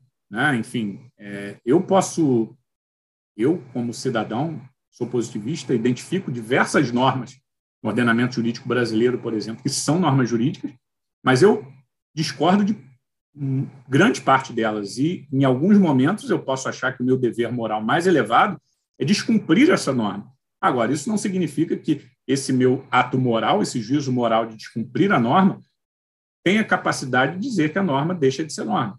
O que há são instâncias distintas. Uma coisa é a instância do conhecimento, do que é, e eu reconheço que esse direito é norma, embora seja um direito profundamente injusto, um direito que eu discordo, um direito que eu acho que moralmente minha função mais elevada deva ser repudiar e não obedecer e querer derrubar esse direito. É, então, tem essas duas dimensões. O próprio Alf Ross, no trecho do Direito e Justiça, ele fala, olha, é um positivista, pode dizer que o direito é direito, mas achar que o seu dever moral mais elevado é lutar contra esse direito, né? e ser seu parceiro é, de, de luta, né? de luta política, dizendo que esse direito é um absurdo. Então, é, isso é uma concepção completamente, na verdade, não passa de um espantalho criado pelos críticos do positivismo contra o positivismo, quando é exatamente o contrário. Geralmente, quem defende que o direito deve ser obedecido são justamente, digamos, os juros naturalistas. Né? Ou seja, quando a gente pega toda essa leitura moral da Constituição, ordem objetiva de valores, blá, blá, blá, o que eles estão falando é exatamente, olha, esse direito aqui ele é tão bom, é tão evidente, né, que eu reconheço esse direito e ele é impositivo. O positivista vai falar que não, nenhum direito.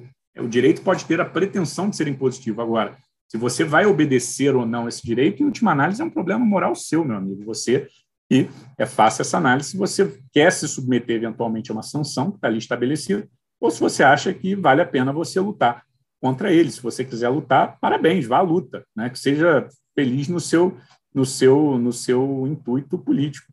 É, faz parte, a vida é assim.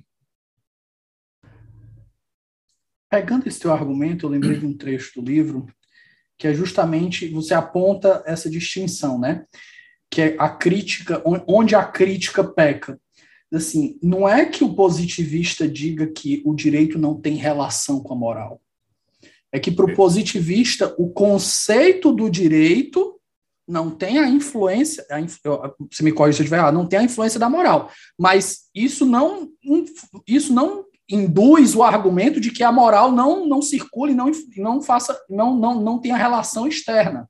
É, perfeito. E eu acho que, por exemplo, quando você pega tanto o, o Hart quanto e aí que eu mais gosto, obviamente, é o Kelsen, embora ele parta desse pressuposto, né, é, que é óbvio para os positivistas que conceitualmente direito e moral são coisas distintas, quando você vai fazer uma análise da dinâmica jurídica do Kelsen, é na interpretação do Kelsen, você vê ele deixa espaço para a moral agir.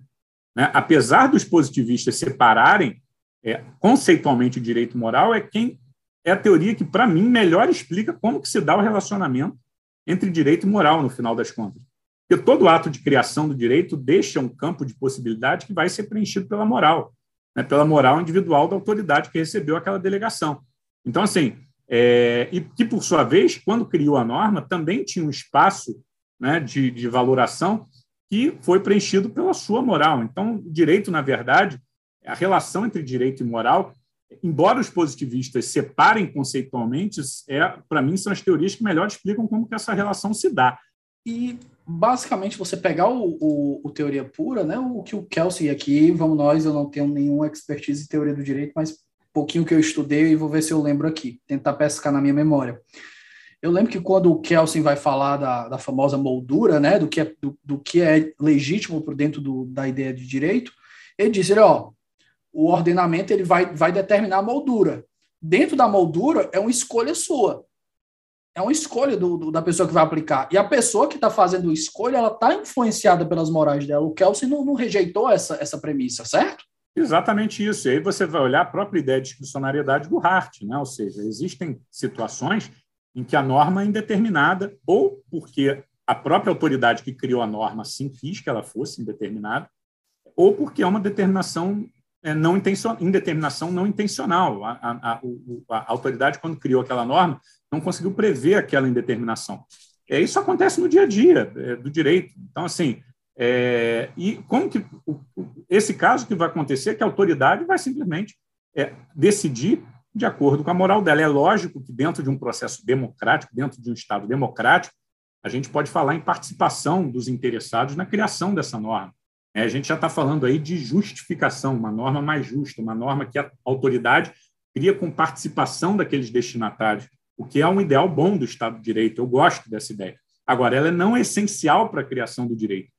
A autoridade, quando ela vai criar o direito, em, em princípio, é, ela pode criar o que ela quiser. É lógico que socialmente ela pode ter ali uma repercussão negativa se ela não ouvir as partes. Ela pode se formar autoridade judicial e não abrir o contraditório, isso pode ser é, é, reformado pela instância é, superior, mas, em princípio, ela pode decidir é, de acordo com seus valores morais e de acordo com seus critérios de justiça dentro dessa moldura, ou dentro do âmbito da discricionariedade, que, trocando ali Hart por Kelsen, no final das contas, vai dar mais ou menos a mesma coisa. Rodrigo, no terceiro elemento do argumento Radbruch, ele vai falar sobre o sequestro pelo qual, pelo qual o direito passou ali e impediu que os juízes e os juristas eles se insurgissem contra o nazismo. A formação positivista da cabeça deles, de que tinha que aplicar a lei de qualquer forma, impediu que eles tivessem, que eles fizessem uma barreira ali que fosse aí obstar o avanço do, do, do, da ascensão do terceiro Reich. É, aí, para esse argumento especificamente, né, eu tive que desdobrar o capítulo 2, porque o que eu precisei fazer é entender como que funcionou, qual a história do positivismo com a Alemanha. Tá? E aí, cara, foi, foi um desafio, porque eu comecei é, fazer ali, ah, vamos falar de positivismo, vou começar logo do Kelsen, um abraço. Cara, eu comecei a ter problema com isso, né? Eu, não, peraí, eu vou ter que entender antes como era o positivismo alemão antes do Kelsen. Não, para entender como era o positivismo alemão antes do Kelsen, eu vou ter que entender é, como era o ambiente social, jurídico alemão, quando o positivismo, ou como que a gente minimamente entende como positivismo surgiu. E para isso, cara, eu tive que voltar em 1800, né? O que, que eu faço? É, o segundo capítulo eu faço ali da refutação do argumento é, Radbruch e do argumento Nuremberg, mas no que específico esse ponto do argumento Radbruch, que é a formação positivista dos juristas, eu tive que, cara, gastar depois mais de 100 páginas, né? É, para fazer, aí eu destaquei esse argumento como uma, um, um, uma análise maior, entendendo ali qual é a história da Alemanha com positivismo e com antipositivismo. Cara, e aí, aí dá pano para manga, entendeu? Foram mais de 100 páginas, porque eu fui fazer primeiro uma análise da, da origem do positivismo jurídico na Alemanha. É, quando a gente pensa em positivismo jurídico, quer dizer, a gente, quem minimamente estudou, é, o positivismo jurídico ele é, de certa forma, quando pega no caso francês, por exemplo, tá, Davi? Que a gente tem é o seguinte: a gente tem dois direitos naturais em disputa. O direito natural é, do antigo regime, baseado numa ideia teológica, né? e o direito natural burguês, baseado nessa nova concepção de liberdade individual. O que a gente tem ali são lutas políticas é, revolucionárias e conservadoras disputando é, a primazia, né, a, a, forma de ordenação da sociedade. O que acontece depois da Revolução Francesa e daquele período é, pós-revolucionário, longa história curta, é, há uma mudança de paradigma da organização social, esse novo modelo é, burguês vence, né? esse direito natural burguês vence. É, só que é o seguinte, os próprios é, burgueses eles perceberam que esse direito natural tinha um potencial revolucionário. É, e mais, você não precisa, depois que você tenha a forma de ordenação da sociedade definida conforme você quer, você, cara, não precisa, você precisa de regras claras para resolver os problemas concretos que surgem. Vou te dar um exemplo. Eu preciso resolver um contrato bancário com, relativo a prazo de entrega. Cara, o que, que a crítica da razão pura vai me ajudar nisso? Não vai ajudar em nada, entendeu? Ou seja, a crítica da razão pura, da razão prática, esses, esses autores, esses filósofos, são, na verdade, libelos políticos. Né? Mas, em último caso, o que eu preciso é resolver problema concreto no meu dia a dia. Então, preciso de um código, eu preciso de regras claras, é, é, é, precisas, e mais, a gente, a gente não tirou os juízes que eram aristocratas, então a gente precisa de uma teoria também que dê conta dessa aplicação, levando em conta que quem vai aplicar esse direito são aristocratas, que estão vinculados a um direito antigo, que a gente acabou de refutar, entendeu? que a gente acabou de, de, de liquidar. Então, o que, que, surge na França, por exemplo? A escola da exegese, todo esse movimento da codificação. Né? Cara, se você pega Bentham, por exemplo, que era um dos maiores defensores da codificação, que ele vai falar, cara, isso era altamente revolucionário para a época. Né? Ou seja, é o que ele falava que a, a codificação ela tinha um papel de aproximação do direito do povo, né? porque o direito deixava de ser aquela coisa mística, apenas acessível para os iniciados do direito natural, e trazia realmente a possibilidade do povo entender o que o direito era. Então, esse movimento, né, essa passagem do antigo regime para o liberalismo e a consolidação do liberalismo, e aí eu uso liberalismo lato senso, né, Davi? Tanto né, liberalismo como essa ideia da democracia liberal, que atende desde uma, uma concepção mais conservadora do liberalismo é, até uma, uma, uma concepção social-democrata, esse, esse, esse ali o, o núcleo né, desse novo Estado. Isso funciona para a Alemanha, Davi. Por quê? Para a Alemanha, não, para a França. Por quê? Porque a França teve uma revolução é, liberal, assim como a Inglaterra, assim como os Estados Unidos, lá ainda no século XVIII. Só que na Alemanha não foi assim. Né? Na Alemanha, o que acontece? Essas ideias liberais começam a chegar na Alemanha, mas a Alemanha na, no, no, início do século XVIII, final do século XVIII, é, é, início do século XIX, era um país rural.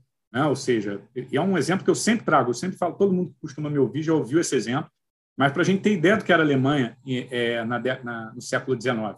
Em 1848, apenas a cidade de Londres queimava mais carvão do que a Alemanha inteira, para você ver o desnível de industrialização. Né? Então, o que acontece é o seguinte: essas ideias revolucionárias começam a chegar na Alemanha no século XIX.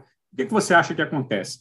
Elas começam a haver um movimento reacionário, conservador, é, antiliberal, de reafirmação das bases do próprio, do próprio conceito de germanicidade. Tanto que a tônica das ciências sociais no século XIX da Alemanha é a definição do que é ser germânico. E isso já está ali, a sementinha é, lembrar, gente... né? As ideias, as ideias revolucionárias, elas tendem, pelo menos naquela época, e eu acho que ainda hoje mais, elas tendem a ser mais cosmopolitas, né?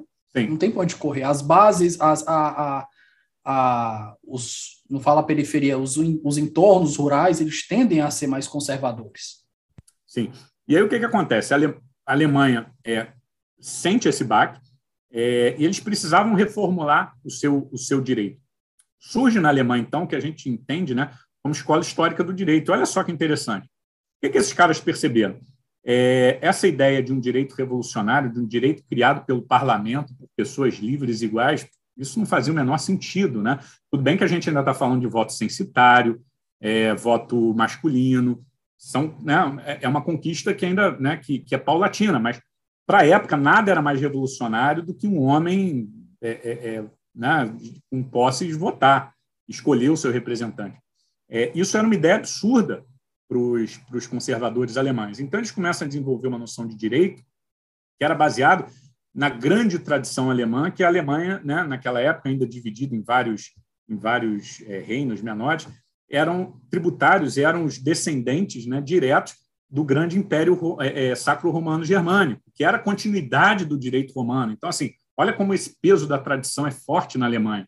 Então, o que começa a ver é uma escola, né, que é a escola, é, é, escola Histórica do Direito, que ela não se baseia na ideia de direito natural, ou seja, não é uma escola justnaturalista, é, mas ela encara, a, a, ou seja, é uma escola positivista no sentido que há uma fonte, ou seja, há um direito criado, só que essa fonte não é um legislador arbitrário, é a própria tradição. E a função do jurista é identificar nessa tradição as fontes, né, que estão lá desde o direito romano.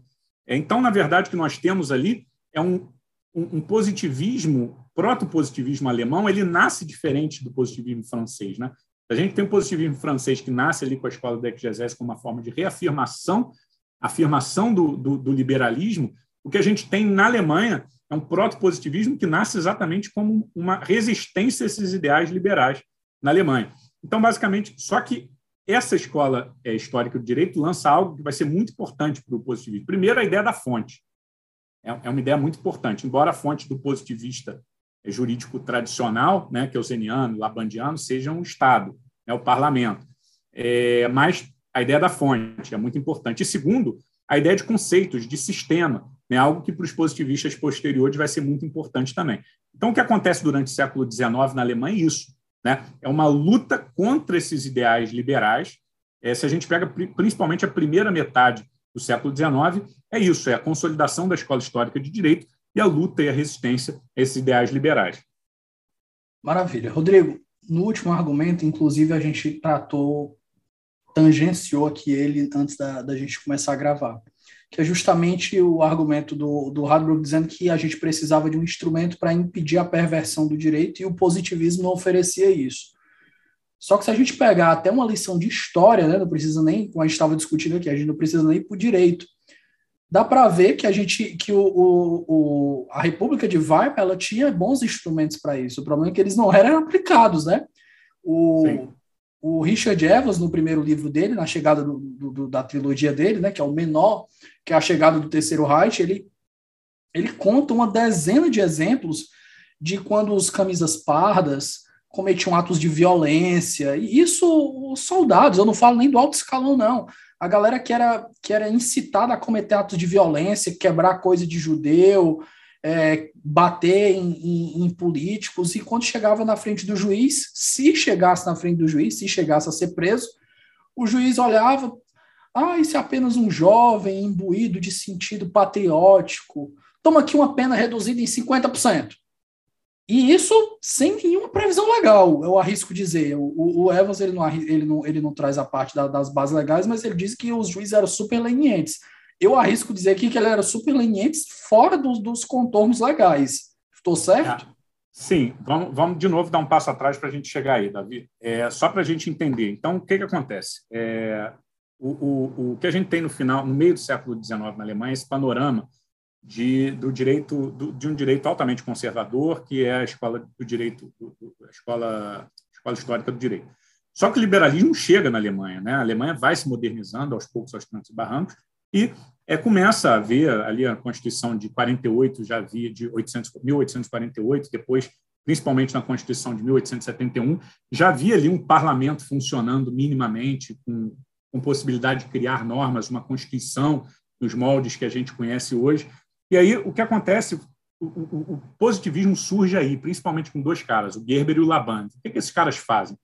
Eles começam a, a, se preocupar menos com questões existenciais, metas jurídicas, né? qual a essência do Estado, a germanicidade do povo alemão, e começam a, olha, a gente tem problemas concretos para resolver. A gente tem uma Constituição que precisa ser aplicada. O que, os caras fazem? Eles olham para o lado, Davi, e vem toda uma metodologia desenvolvida pela Escola Histórica do Direito de interpretação de texto. Tudo bem que não era um texto legal, no sentido que a gente vê hoje, um texto criado por um parlamento mas era um método de interpretação de textos de fontes romanas lá de trás. O que, que esses caras fazem? Pegam essa metodologia e colocam isso para o direito constitucional. Cara, nada poderia ser mais revolucionário do que isso. Surge então essa ideia, né, proto-positivismo, finalmente o positivismo encontra sua origem, a sua, a sua relação com o liberalismo alemão. Isso vai se desenvolvendo, né? É, o, o positivismo alemão tem a sua uma grande importância principalmente no segundo reinado, quando a gente pega de 1890 até 1910, o positivismo de Labande era realmente esse que a gente chama de positivismo estatutário, né? era realmente a tônica é, desse do, do, do, direito alemão desse período, mas o que vai acontecer, Davi, quando a gente vai se, quando tem o final da Primeira Guerra, né, a gente tem uma descrença do positivismo, a gente tem uma um, as novas é, essas forças essas forças conservadoras que ficaram um pouco ofuscadas pela ascensão, né, pela punjância econômica e, pela, pela, e, pela, e, pela, e pelo sucesso do positivismo de Labande ali entre 1890 e 1910, começam a ser questionadas. Né? Em época de crise, essas incertezas são questionadas, o parlamento é tido como algo ineficiente, que ficam ali discutindo, não resolvem os problemas do dia a dia, e essa ideia de um resgate da autoridade do direito como uma ideia é muito presente na doutrina alemã. Né? E não apenas na doutrina, né? no, no judiciário alemão também. Né? O que a gente começa a ver é que esses, esses juristas alemães, os juízes principalmente, eles também vinham da aristocracia. Não houve uma ruptura é, com novos juízes. Eles, os juízes antigos continuaram sendo juízes. Então, eles tinham um certo ressentimento desse, desse, desse, desse direito burguês, desse direito é, bastardo. Né? Inclusive, tem um, tem um artigo, a, a, o prefácio é, da revista é, dos, dos, juristas, dos juízes alemães de 1921, o presidente da Associação dos Juristas Alemães, ele coloca lá na, na, na introdução da revista que o direito alemão precisava resgatar sua glória. Né? O direito alemão precisava se afastar desse direito bastardo, positivista, e reconhecia é, na, na, na, possibilidade do povo criar leis, enfim, o direito deveria resgatar a sua majestade. Então, o que começa a ver durante a República de Weimar é justamente um afastamento do positivismo. O que a gente vai ver, por exemplo, que Hadbruch, quando ele fala que Weimar tinha deixado os juristas, né, os juristas é, à mercê do direito injusto, o que aconteceu foi exatamente o contrário. É o que houve foi uma refutação cada vez maior do positivismo e essa banalização da regra da, da, da, da, da regra positiva. E dois exemplos podem ser trazidos aqui, é, Davi. O primeiro aconteceu por causa da inflação galopante, né, e tinha ali um problema de, de, de valor nominal dos contratos. Né? Ou seja, os contratos eram estabelecidos em determinado valor, só que com a inflação muito grande, quando você tinha que pagar aquele contrato, enfim, aquele valor não, não, não era mais, digamos, justo. Então, houve uma grande discussão é, sobre a possibilidade dos juízes é, fazerem essa revisão contratual, mesmo sem base legal, com base numa ideia de justiça. E foi desenvolvida por aí né, a ideia da boa-fé, que a gente tem a boa-fé objetiva, como algo implícito, enfim. Eu não sou um especialista nessa área, tenho amigos, por exemplo, a Karina, Karine Nunes Fritz, que é uma grande amiga germanóloga também, ela conhece bem essa, essa, essas origens, mas esse foi um, um dos exemplos, por exemplo, que nesse ponto realmente os juízes tinham um problema que eles tinham que resolver, e a lei estava ali não tinha essa solução. Então, teve que ser desenvolvida uma metodologia para que desse possibilidade para esses caras resolverem, e essa metodologia era contrária a essa ideia de uma aplicação é, dura lex, sed lex. E outro exemplo, cara, existem vários. É, em primeiro lugar, não existia, ao contrário do que se entende, esses juízes eram aristocratas. Você acha mesmo que eles iam se curvar à ideia de uma lei criada pela plebe? Enfim, não fazia o menor sentido. Né? Então, assim, já não, de saída, já não havia esse apego à lei pelos juízes. E as circunstâncias, por exemplo, da economia acabavam é, ajudando com que esses juízes eles não observassem, digamos, a, a, formalidade da lei, tivessem soluções mais criativas. E isso era banal, né? isso era o dia a dia da justiça em Weimar. De todos os exemplos, o que eu mais gosto, e a gente estava falando isso aqui em off antes do programa começar, né, Davi? É o, o, a prisão de Hitler em 1924. Né? Hitler tentou ali um golpe de Estado na Bavária, ele foi preso, a acusação dele era traição, ele era austríaco, então uma das penas para traição era deportação, é o juiz do caso, que era simpatizante dos nazistas, é, é, é, basicamente falou que um homem que tinha sentimentos tão nobres pela Alemanha não poderia ser acusado de traição. E aplicou ali uma pena irrisória para o Hitler, que logo depois foi modificada por uma prestação de alguma coisa. É, resumindo, é, a análise da justiça ou da injustiça da norma era a tônica do direito de Weimar, né? ao contrário do que dizia Hadbro. Então, na verdade, o que acabou corroendo a institucionalidade de Weimar, é, em alguma medida eventualmente necessária, como essa questão do valor nominal, mas o que acabou corroendo a, a, a institucionalidade de Weimar foi exatamente o contrário. Foi exatamente essa análise e reanálise cada vez mais banal da justiça legal. O, tem um documentário muito bom, Felipe, o, o Rodrigo, no, no, Netflix, que é o, o Hitler, Hitler's Circle of Evil, né? o, o Círculo do Mal. Sim contando a, história ali da, do, do, do grupelho dele. E é muito interessante que quando ele vai falar do Rudolf Hess, que ficou preso com Hitler, né?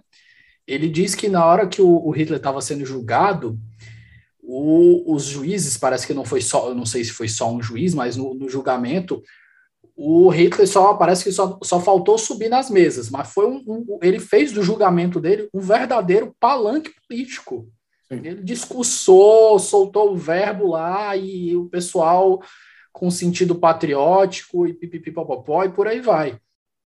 Quando você vai olhar, Davi, a maior, maior parte desses juízes, como eu te falei, eram aristocratas, é, muitos eram conservadores e uma parcela considerável desses conservadores se radicalizaram, defendiam esse, esse discurso é nazista. Então, qualquer, por exemplo, só que o extremismo não era exclusivo da direita, nós tínhamos também extremismo de esquerda. Só que o que acontece é que, uma vez que esses juristas, né, os juízes, a sua maioria, digamos, era conservadora, né, eles acabavam, digamos, sendo muito mais lenientes com a radicalização de direita do que com a radicalização de esquerda. Então, assim, as raras vezes que algum crime chegava a ser julgado, alguns crimes de extremistas de direita, é, normalmente havia subterfúgios de, de, de, de, justificação meta-jurídica para serem um pouco mais lenientes com, com, com, com, esse povo. Então, assim, isso era presente ali, né? Isso, isso... E aí, o que, é que acontece, Davi? É, é, quando os nazistas tomam o poder, é, aí sim, aí esse apego à lei formal vai, vai para o ralo. Né? O pouco que a gente tinha de institucionalidade vai para o ralo. É o que a gente tem ali é um sistema e, e, olha só curioso, pouquíssimas leis foram editadas pelos nazistas, poucas leis. Tudo bem que tiveram algumas leis importantes, como a proibição do casamento interracial, é, mas assim a verdade é que poucas leis foram criadas. O que há ali é uma nova ideologia que, que foi desmontando a institucionalidade do regime de Weimar. Quando os nazistas é, é, é assumem o poder, isso fica completamente sem freio, né? Ou seja, que a gente tenha uma nova metodologia uma nova, não tão nova assim, né? que a gente vai ver que o desmonte de Weimar foi feito com essa metodologia de uma, entre aspas, ordem objetiva de valores, algum valor que é suprajurídico e que esse valor deve ser realizado pelo magistrado quando há um conflito entre direito e justiça, é o caminho já estava preparado. Então, o que há é apenas uma tomada de assalto pela ideologia nacional socialista. Agora ela é a ideologia, não que era mais ali residual, mas ela é a ideologia oficial de Estado, e todos devem seguir essa ideologia, e todas as normas formais devem ser interpretadas e reinterpretadas à luz dessa nova ideologia. É o que o Bernd Reuters vai falar, por exemplo, né, de interpretação ilimitada. É o livro dele clássico, ele vai falar que essa interpretação, na verdade, não era uma interpretação, era uma reinterpretação sem limite, com base no direito e na ideologia nazista. Rodrigo, argumento Nuremberg, processo de refutação do argumento Nuremberg. É, basicamente, resumindo bastante, Davi, é o seguinte: ele, ele tem um, um, uma certa validade, mas quando a gente fala em positivismo, mas a gente tem que ser muito limitado a falar do positivismo do John Austin. Tá? Por quê? John Austin criou ali aquela ideia de soberania, que o soberano não responde a ninguém, e que isso era a base do direito internacional. Então, ele, o, soberano poderia entrar ali, né, criar um contrato com outros soberanos para reduzir o seu próprio poder. Essa era a base do direito na, né, é, é, é, internacional naquela época. É, só que esse é um direito, é, era uma teoria que não tinha menor recepção no, no, na Alemanha. Então, assim, não era uma teoria em vigor na Alemanha. Então, assim, quando a gente fala de, do, do argumento Nuremberg, tem que fazer esse ponto. Existe uma crítica procedente quando a gente vincula ele a um positivismo, mas a gente tem que circundar muito ao positivismo do John Austin. Agora, é, no que diz respeito de, às demais dimensões do argumento do Deberg, ele é completamente furado. Por exemplo, ah, é, ele não, não havia ali, não, não houve uma análise efetiva de como era o positivismo alemão, tanto em, em, em Laban como em Kelsen. Né? Não, não há esse, esse, esse tipo de, de, de análise é, é, parte do argumento Nuremberg. E mais, como eu falei, os, os, os, os positivistas eles, embora eles, eles fossem contra o, o, o, Tribunal de Nuremberg, eles defendiam que, enfim, é, é, esse crime deveria ser punido, punido de acordo com as leis locais alemãs. O que eles eram contra eram, por serem apegados à ideia de segurança, eles eram contra o Tribunal de Exceção. Mas vai mais ou menos por aí, Davi. É um argumento, no mínimo, muito incompleto. É um argumento que tem a sua pequena procedência, mas ele tem que ser, ele tem que ser decomposto, tem que ser analisado. Normalmente, o argumento como é jogado para a gente, ele não traz essas sutilezas. Rodrigo, você quer fazer algum comentário ainda sobre o segundo capítulo antes da gente entrar vamos, no processo de superação? Vamos, só para vocês entenderem, cara, como que essa banalização da justiça legal foi levada às últimas consequências. O direito penal, por exemplo, a substituição, né, a ideia do nula pena sine legem foi trocada pela ideia do nula crime sine pena, ou seja, não deveria haver crime sem pena. A ideia do nula crime sine legem era uma garantia burguesa liberal que apenas atrapalhava é, a, a, a, realização da vontade do Estado, enfim, e a, e a, e a, e a grande ode aos valores nacional-socialistas. Então, agora, o que, que era crime? Bom, aí dependia da ideologia do, do, do, do juiz do caso. Então, é, para vocês verem como que é, essa ideia de um, de um Estado de justiça, na verdade, foi o que levou à tônica é, do direito nazista. Olha só, Davi, curioso. Quando a gente vê lá no capítulo 1, né, que toda a luta do direito alemão pós-guerra era exatamente reintroduzir a ideia de um Estado de justiça, ou seja, parâmetros é, é, é, é, valorativos que superpusessem aos, aos, aos, aos formalidade do direito. O que a gente vê no Estado nazista é que foi o que aconteceu foi exatamente isso, ou seja, o direito alemão do pós-guerra não é nenhuma ruptura com o direito nazista, é continuidade. O que acontece com o direito alemão do pós-guerra é uma continuidade da metodologia que já foi introduzida em Weimar e foi consolidada no nacionalsocialismo. E mais, grande, desse, grande parte desses autores eram os mesmos, como, por exemplo, o caso do Karl Lares. Né? Então, o que a gente tem no máximo ali é, enfim, o, o Lares, por exemplo, né? eu não sei se ainda é, mas até pouco tempo ele era um dos livros, né, a metodologia da ciência do direito, era um dos livros é, de cabeceira do programa de pós-graduação da UERJ. Né? É, o Larens escreveu esse livro em 60. Só que o Larens tem um livro chamado Erneuerung des Rechts, mais alguma coisa, eu não lembro o nome do título todo, de 34, onde Larens usa a mesma metodologia do livro de 60, mas ele fala com todas as letras que a função é, o último, né, o, o, guardião do direito ali, no caso, é o Führer, ou seja, Hitler, especificamente Hitler, é o líder. Então, só que na, na, no livro de 60 ele tira o Führer, né? aí bota ali é, ordem objetiva de valores. Então, assim, é o que há no direito, na metodologia, é uma grande continuidade. Mas, claro, a gente não pode comparar a ideologia nacional socialista com a ideologia, por exemplo, conservadora cristã do pós-guerra. Né? É, há ali é, é uma, uma, uma, diferença bem grande de conteúdo. Né? A gente pode não gostar, por exemplo, da, da, da ideologia cristã conservadora, mas, enfim, não dá para comparar ela ao, ao, que foi o nazismo. Né? É, então, assim, mas a metodologia a mesma, e, e, os defensores da metodologia, em grande medida, são os mesmos. Para entrar no capítulo 3, Davi, a grande pergunta que fica é a seguinte, né?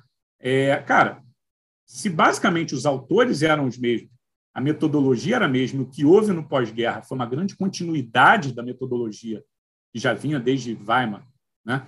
É, passando pelo nazismo, por que, que essa lenda teve né, uma, uma, uma, uma, uma ressonância e uma, uma força tão grande. Você, você chuta um, um motivo, Davi? Já que, pelo que você disse, você não conseguiu ler ainda o capítulo 3, vou te mandar essa pergunta. Não, fique à vontade, eu não vou, não vou arriscar, não. Cara, muito simples. É... Em primeiro lugar, a maior parte dos autores positivistas, liberais, não todos, mas uma grande parte deles era judeu. O que aconteceu com os judeus no, na Segunda Guerra Mundial? É, segundo, é, quase metade da população alemã adulta morreu na guerra. Quem que sobra para construir, reconstruir a Alemanha? São os mesmos juristas. Então, o que acontece é o seguinte: os mesmos juristas que lá, desde Weimar, criticavam o positivismo, criticavam Kelsen, colaboraram para a criação da metodologia que viabilizou o nacionalsocialismo, quando termina a guerra, eles voltam aos seus cargos no máximo passando ali por um curso de desnazificação para. Ah, inclusive, inclusive no, no primeiro, acho que no, no, no, primeiro capítulo ainda você trata disso, né? Do, da forma, não, no segundo capítulo, da formação do Tribunal Superior e do Tribunal Sim. Constitucional deles e, e, da composição, que muitos Sim. eram do, do, do, regime anterior. O, o, Bundes, o, o Bundesgerichtshof, por exemplo, vários eram, eram, eram ligados ao regime nazista. Um deles, que é o caso mais clássico, é do Hermann Weikauf Hermann Weikauf foi juiz em Berlim, em Berlim não, em Munique, em 1938, ele ganhou a medalha é, de bronze, uma das maiores honrarias dadas pelo, pelo, pelo, pelo, pelo Partido Nazista. Ele era assistente de um juiz e foi o juiz responsável no, no, no, no Reichsgericht, né, que era o Tribunal do Reich, por implementar a, a lei que proibia lá o casamento, o casamento ariano com não arianos. Então, assim, esse cara tinha uma participação. É, a, a, o grau de participação dele é questionável. Né? Tem um autor que, que, que, relativiza um pouco essa participação, fala, por exemplo, que essa medalha que ele ganhou era meio automática para os juízes que preenchiam o, o, os requisitos legais. Mas o que acontece, de fato, é que eles tinham relações com o regime e quando terminou a, a guerra e houve ali a reconstrução da Alemanha, esses caras voltaram é, para posições de destaque. O próprio Larens, né? ele era um dos juristas nazistas mais destacados e quando termina a guerra ele volta a lecionar, é como se nada tivesse acontecido. Mas aqui a bem, da, a bem de, de uma precisão, de um preciosismo técnico que merece nesse momento, o Rodrigo. É, e uma coisa que você também coloca no seu livro, eu, eu lembro bem que você fala que alguns dos juízes era muito difícil você achar alguém que não tinha relação com o regime naquela época, né? Inclusive o pessoal resgata até o, o passado do, do, da juventude hitlerista do, do Joseph Ratzinger. Sim. Só que é basicamente tem muita gente que tinha quase entre aspas uma obrigação para sobreviver é. ou para se inserir na sociedade. A pessoa tinha que é, se relacionar sim. com o regime. Isso, isso é muito casuístico, tá, Davi? É, esse, é, isso acontecia, tinha, tinha gente que tinha que se relacionar por uma questão de sobrevivência, mas isso muitas vezes servia como escudo, tá? É, servia como escudo do cara, ah, não, eu fiz isso porque eu tinha, e não era bem isso, quando o cara, na verdade, acreditava naquilo. É muito difícil você fazer, é, você criar um padrão só, na verdade, a realidade é muito mais colorida do que a nossa mente binária, né? E, claro, cara, existia gente que podia concordar um pouco, mas também estava ali um pouco sob pressão, tinha gente que não concordou, tinha gente que não concordou e resistiu, Teve gente que não concordou, resistiu e morreu. Teve gente que não concordou, resistiu e conseguiu sobreviver. Então, assim, cara, é, é, é a, a, a, a, dor aperta na perna de cada um de jeito diferente. Né? Então, assim, não dá para criar uma regra geral, falar que todo mundo foi, foi filho da mãe ou que todo mundo era bonzinho e que apenas estava tentando sobreviver. A gente vai depender muito, muito, muito, muito nessa análise do caso concreto. E, cara, e julgar a obra pronta é sempre muito fácil. É, eu, eu não sei o que eu faria numa situação dessa. Vamos ser sinceros, é muito fácil apontar o dedo. Né? Então, assim, é isso. A realidade é bem, é bem rica. Então, basicamente, o que aconteceu foi isso, Davi. É, é, juristas que eram os mesmos que, que eram antipositivistas, apoiaram o Reich quando terminou a guerra, eles viram no argumento Nuremberg, no argumento Hadbo, uma possibilidade de jogar a própria culpa é, para debaixo do tapete. Existem juristas que ativamente é, desenvolveram a lenda do positivismo, como foi, foi, o caso desse autor que eu falei, o Hermann Weikalf. Tiveram outros que apenas ficaram calados ali na deles, tipo, não botaram a culpa no positivismo, mas, tipo, tá bom, deixa a culpa aí, aí porque para mim é, é, bom, entendeu? É, não tinha ninguém, por exemplo, que defendia o positivismo, né? É, e mais, foi o que eu falei, os positivistas eram, sua maioria, eram judeus, e você acha que o antissemitismo acabou na Alemanha da noite para o dia em 45? Não. A Alemanha continuou sendo um país extremamente antissemita. Então, é, havia também um círculo de, de confiança. Né? É, você ia citar um, um, um, jurista judeu no seu trabalho, você não ia ser muito bem visto na academia, talvez você não fosse nem aceito na academia por esses seus laços é, com judeus. Entendeu? Isso começa a mudar quando, Davi? Quando esses caras começam a morrer. Imagina eu se chego lá para o Larens. Justamente esse ponto que eu queria te perguntar. Quando é que começa a revisão da lenda do positivismo? de forma, de forma ampla na década de 80. O primeiro trabalho que nós temos é um trabalho de 1968 chamado A Interpretação Ilimitada, que eu já citei aqui, do Bernd Reuters, que ele vai fazer uma análise de campo, efetivamente, como que os juízes decidiam. E ele vai ver que não tinha nada de positivista, os juízes praticavam interpretação ilimitada. Esse foi o primeiro grande trabalho. Já existia. Você acha um artigo, por exemplo, de um autor já em, anterior a esse, mas foi um artigo que não repercutiu muito.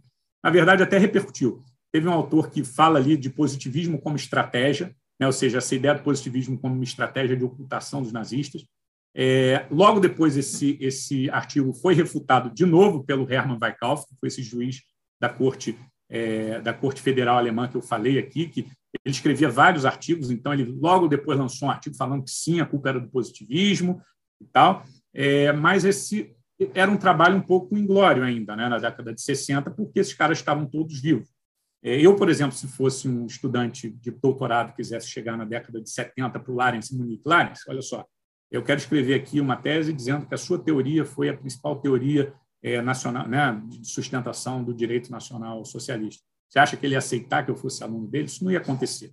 Isso essa geração morrer, novos autores começarem a se interessar pelo tema, é, autores estrangeiros, autores nacionais. Então, na década de 80, a gente começa a, a verificar o que os autores chamam de primeiro renascimento do positivismo jurídico, né? principalmente com, com, com, Ralph, com, com Horst Dreyer, enfim, tem uma, uma leva de juristas que começam a levar o positivismo a sério ali década de 80. E década de 80 e 90 houve produções né, é, resgatando Kelsen, foi recriado, foi criado o Instituto Hans Kelsen, publicações sobre Kelsen, teoria pura de direito, que eram raras, começam a ser cada vez mais, mais numerosas.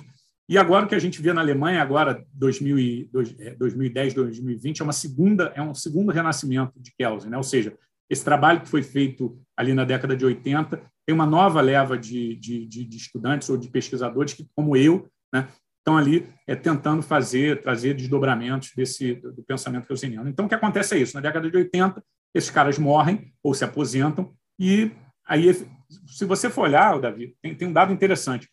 É, Existe uma associação dos professores de direito público alemão, que é uma associação muito atuante desde, desde o início do século XIX.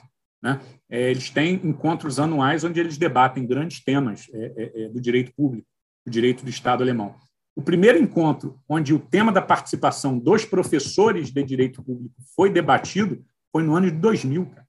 Ou seja, a Associação de Professores de Direito Público só discutiu abertamente a participação dos professores de direito do Estado alemão na, no nacionalsocialismo no ano 2000. Ou seja, quanto tempo depois do nazismo? Né?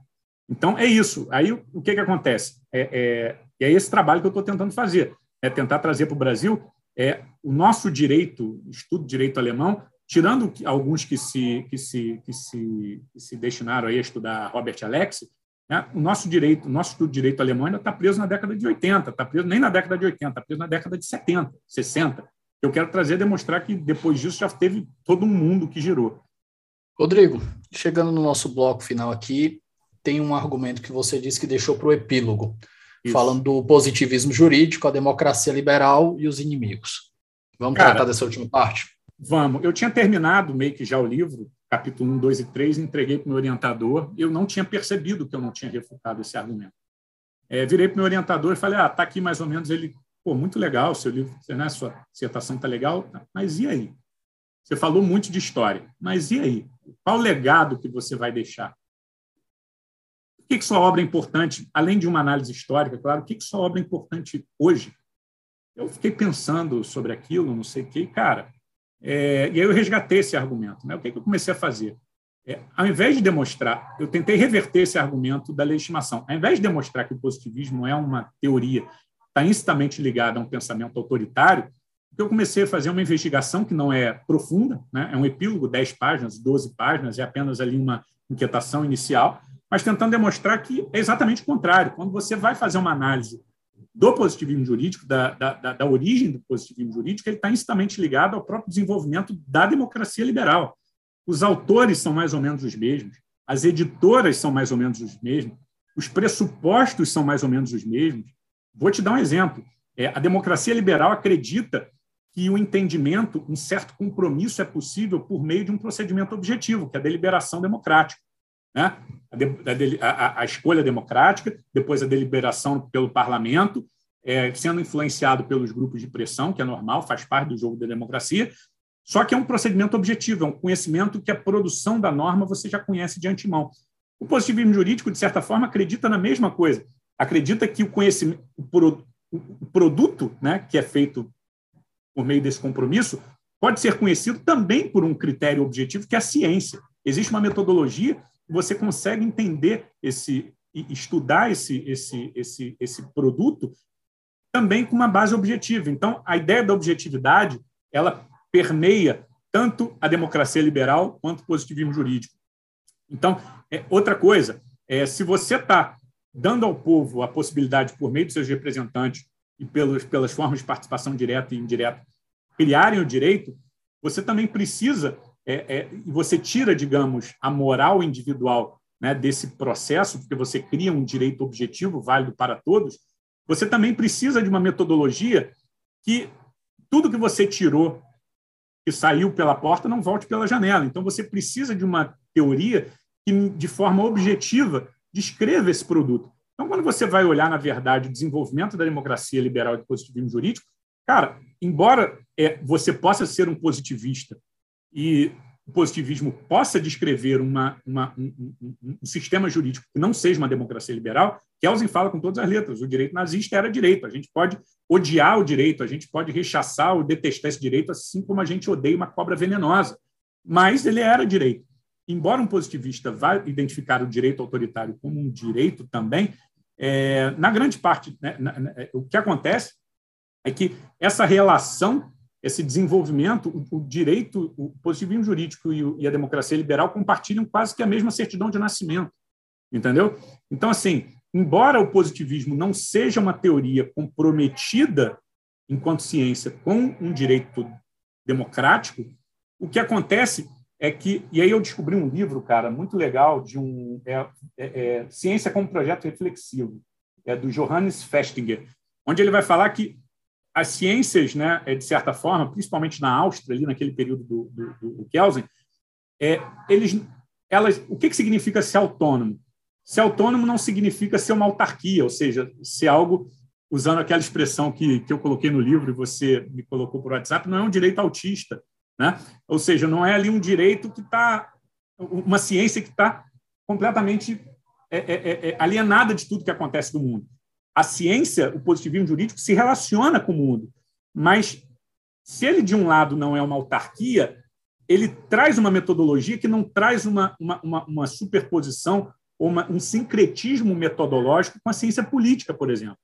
Ou seja, a autonomia da ciência do direito significa que ele não é ciência política, ele, ele, ele não está ali metodologicamente sincrético, né? não está ali misturado, ou seja, ele tem uma metodologia própria, mas também não é um direito ali que está alienado dessa realidade. Então, autonomia está nisso. Então, é uma relação, de certa forma, entre essa ciência do direito e essa realidade política existe, é um, na verdade, essa ciência objetiva positivista, que a teoria pura do direito faz parte, né?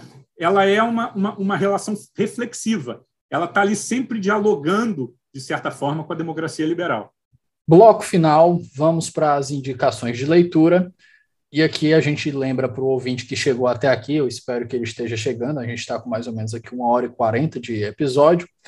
Lembrar que o livro do Rodrigo vai estar só no dia de hoje, com desconto de 50% no site da editora Contracorrente, usando o cupom Positivismo50. Rodrigo, fora o seu livro, por óbvio, que é o carro-chefe desse episódio, que outras obras você indicaria aqui para os nossos ouvintes que querem aprofundar os estudos sobre o tema? Cara, é, eu sou suspeito, eu indico sempre Kelsen. Né? É, é, quem entendeu direito, estuda Kelsen. A eu, teoria eu pura ou as obras teoria... em geral? Não, eu, eu, eu utilizaria a teoria pura, mas eu utilizaria não a obra que a gente conhece hoje, que é de 1960, que é a da Martins Fontes, que é a mais comum no Brasil eu indicaria a teoria pura de 34, que acabou de ser retraduzida. Eu acho que já tinha uma tradução. Que é um antiga. vermelhinho, né? É, é, marrom. É um livro do. Ah. Foi traduzido pelo Alexandre Travessoni, que é um grande amigo meu, professor da UFMG. Tá? Ele, ele é um baita scholar, né? um baita pesquisador. Mas eu te pergunto, por que pegar uma edição anterior? Primeiro que 34 era a Kelsen no seu auge. Né? A Kelsen estava ali, putz, acabando, né? Estava ali 34 ele já tinha saído de Viena, mas, enfim, estava ali na auge da, da produção intelectual relativa à teoria do direito. A de 60, Kelsen já escreve nos Estados Unidos, ele já traz algumas questões que complicam um pouco mais, já é uma obra um pouco mais pesada, entendeu? A obra de 34, eu acho, primeiro, que ela é menor, eu acho que ela é mais objetiva, ela vai mais na ferida, é um Kelsen voando, é o, é é o Kelsen é, Cristiano Ronaldo jogando, jogando no Real Madrid, entendeu? Então, é, assim, eu iria por aí. Agora, para você entender teoria pura, né? Kelsen tem várias outras obras. Por exemplo, quem quer entender o Kelsen democrata tem que ler a essência e o valor da Constituição. Aliás, não sou eu que digo isso, é o Andreas Fosculi, que é o, é o, é o, é o, é o antigo presidente da Corte Constitucional Alemã, que se aposentou agora faz uns dois, três anos. Ele fala para quem quiser ouvir, Kelsen foi o maior teórico da democracia, não do direito, maior teórico da democracia do século XX, com que eu concordo. A formulação dele é, nesse essência e valor da democracia é, brilhante. Eu não sei como que essa obra não tem uma repercussão que ela merece. É, outros livros de Kelsen, quer entender a relação de Kelsen com justiça, o que é justiça, tem um artigo magnífico, Kelsen, sobre isso. Então, assim, Kelsen é sempre bom. Eu sempre indico Kelsen. Maravilha. Rodrigo, fechamos nosso episódio aqui. Agradeço imensamente a, a, disponibilidade que você teve, a oportunidade de gravar aqui. Fico muito feliz, gostei muito da conversa, muito esclarecedora. E eu espero que, como eu, os ouvintes aqui se, se debrucem sobre a obra, que vale a pena. É uma, é uma obra muito agradável de ler. Obrigado, cara. É, vamos ver, vamos ver se eu vou conseguir passar o Christian aí. Christian, meu amigo, abraço para você. É, vamos estamos aí na torcida para você bater cada vez mais recordes. Davi, seu projeto aí é bem bacana. Fico muito feliz aí pelo convite. Estamos juntos, que precisar, estou na área. Maravilha. Pessoal, nós ficamos por aqui. Um forte abraço e até a próxima semana.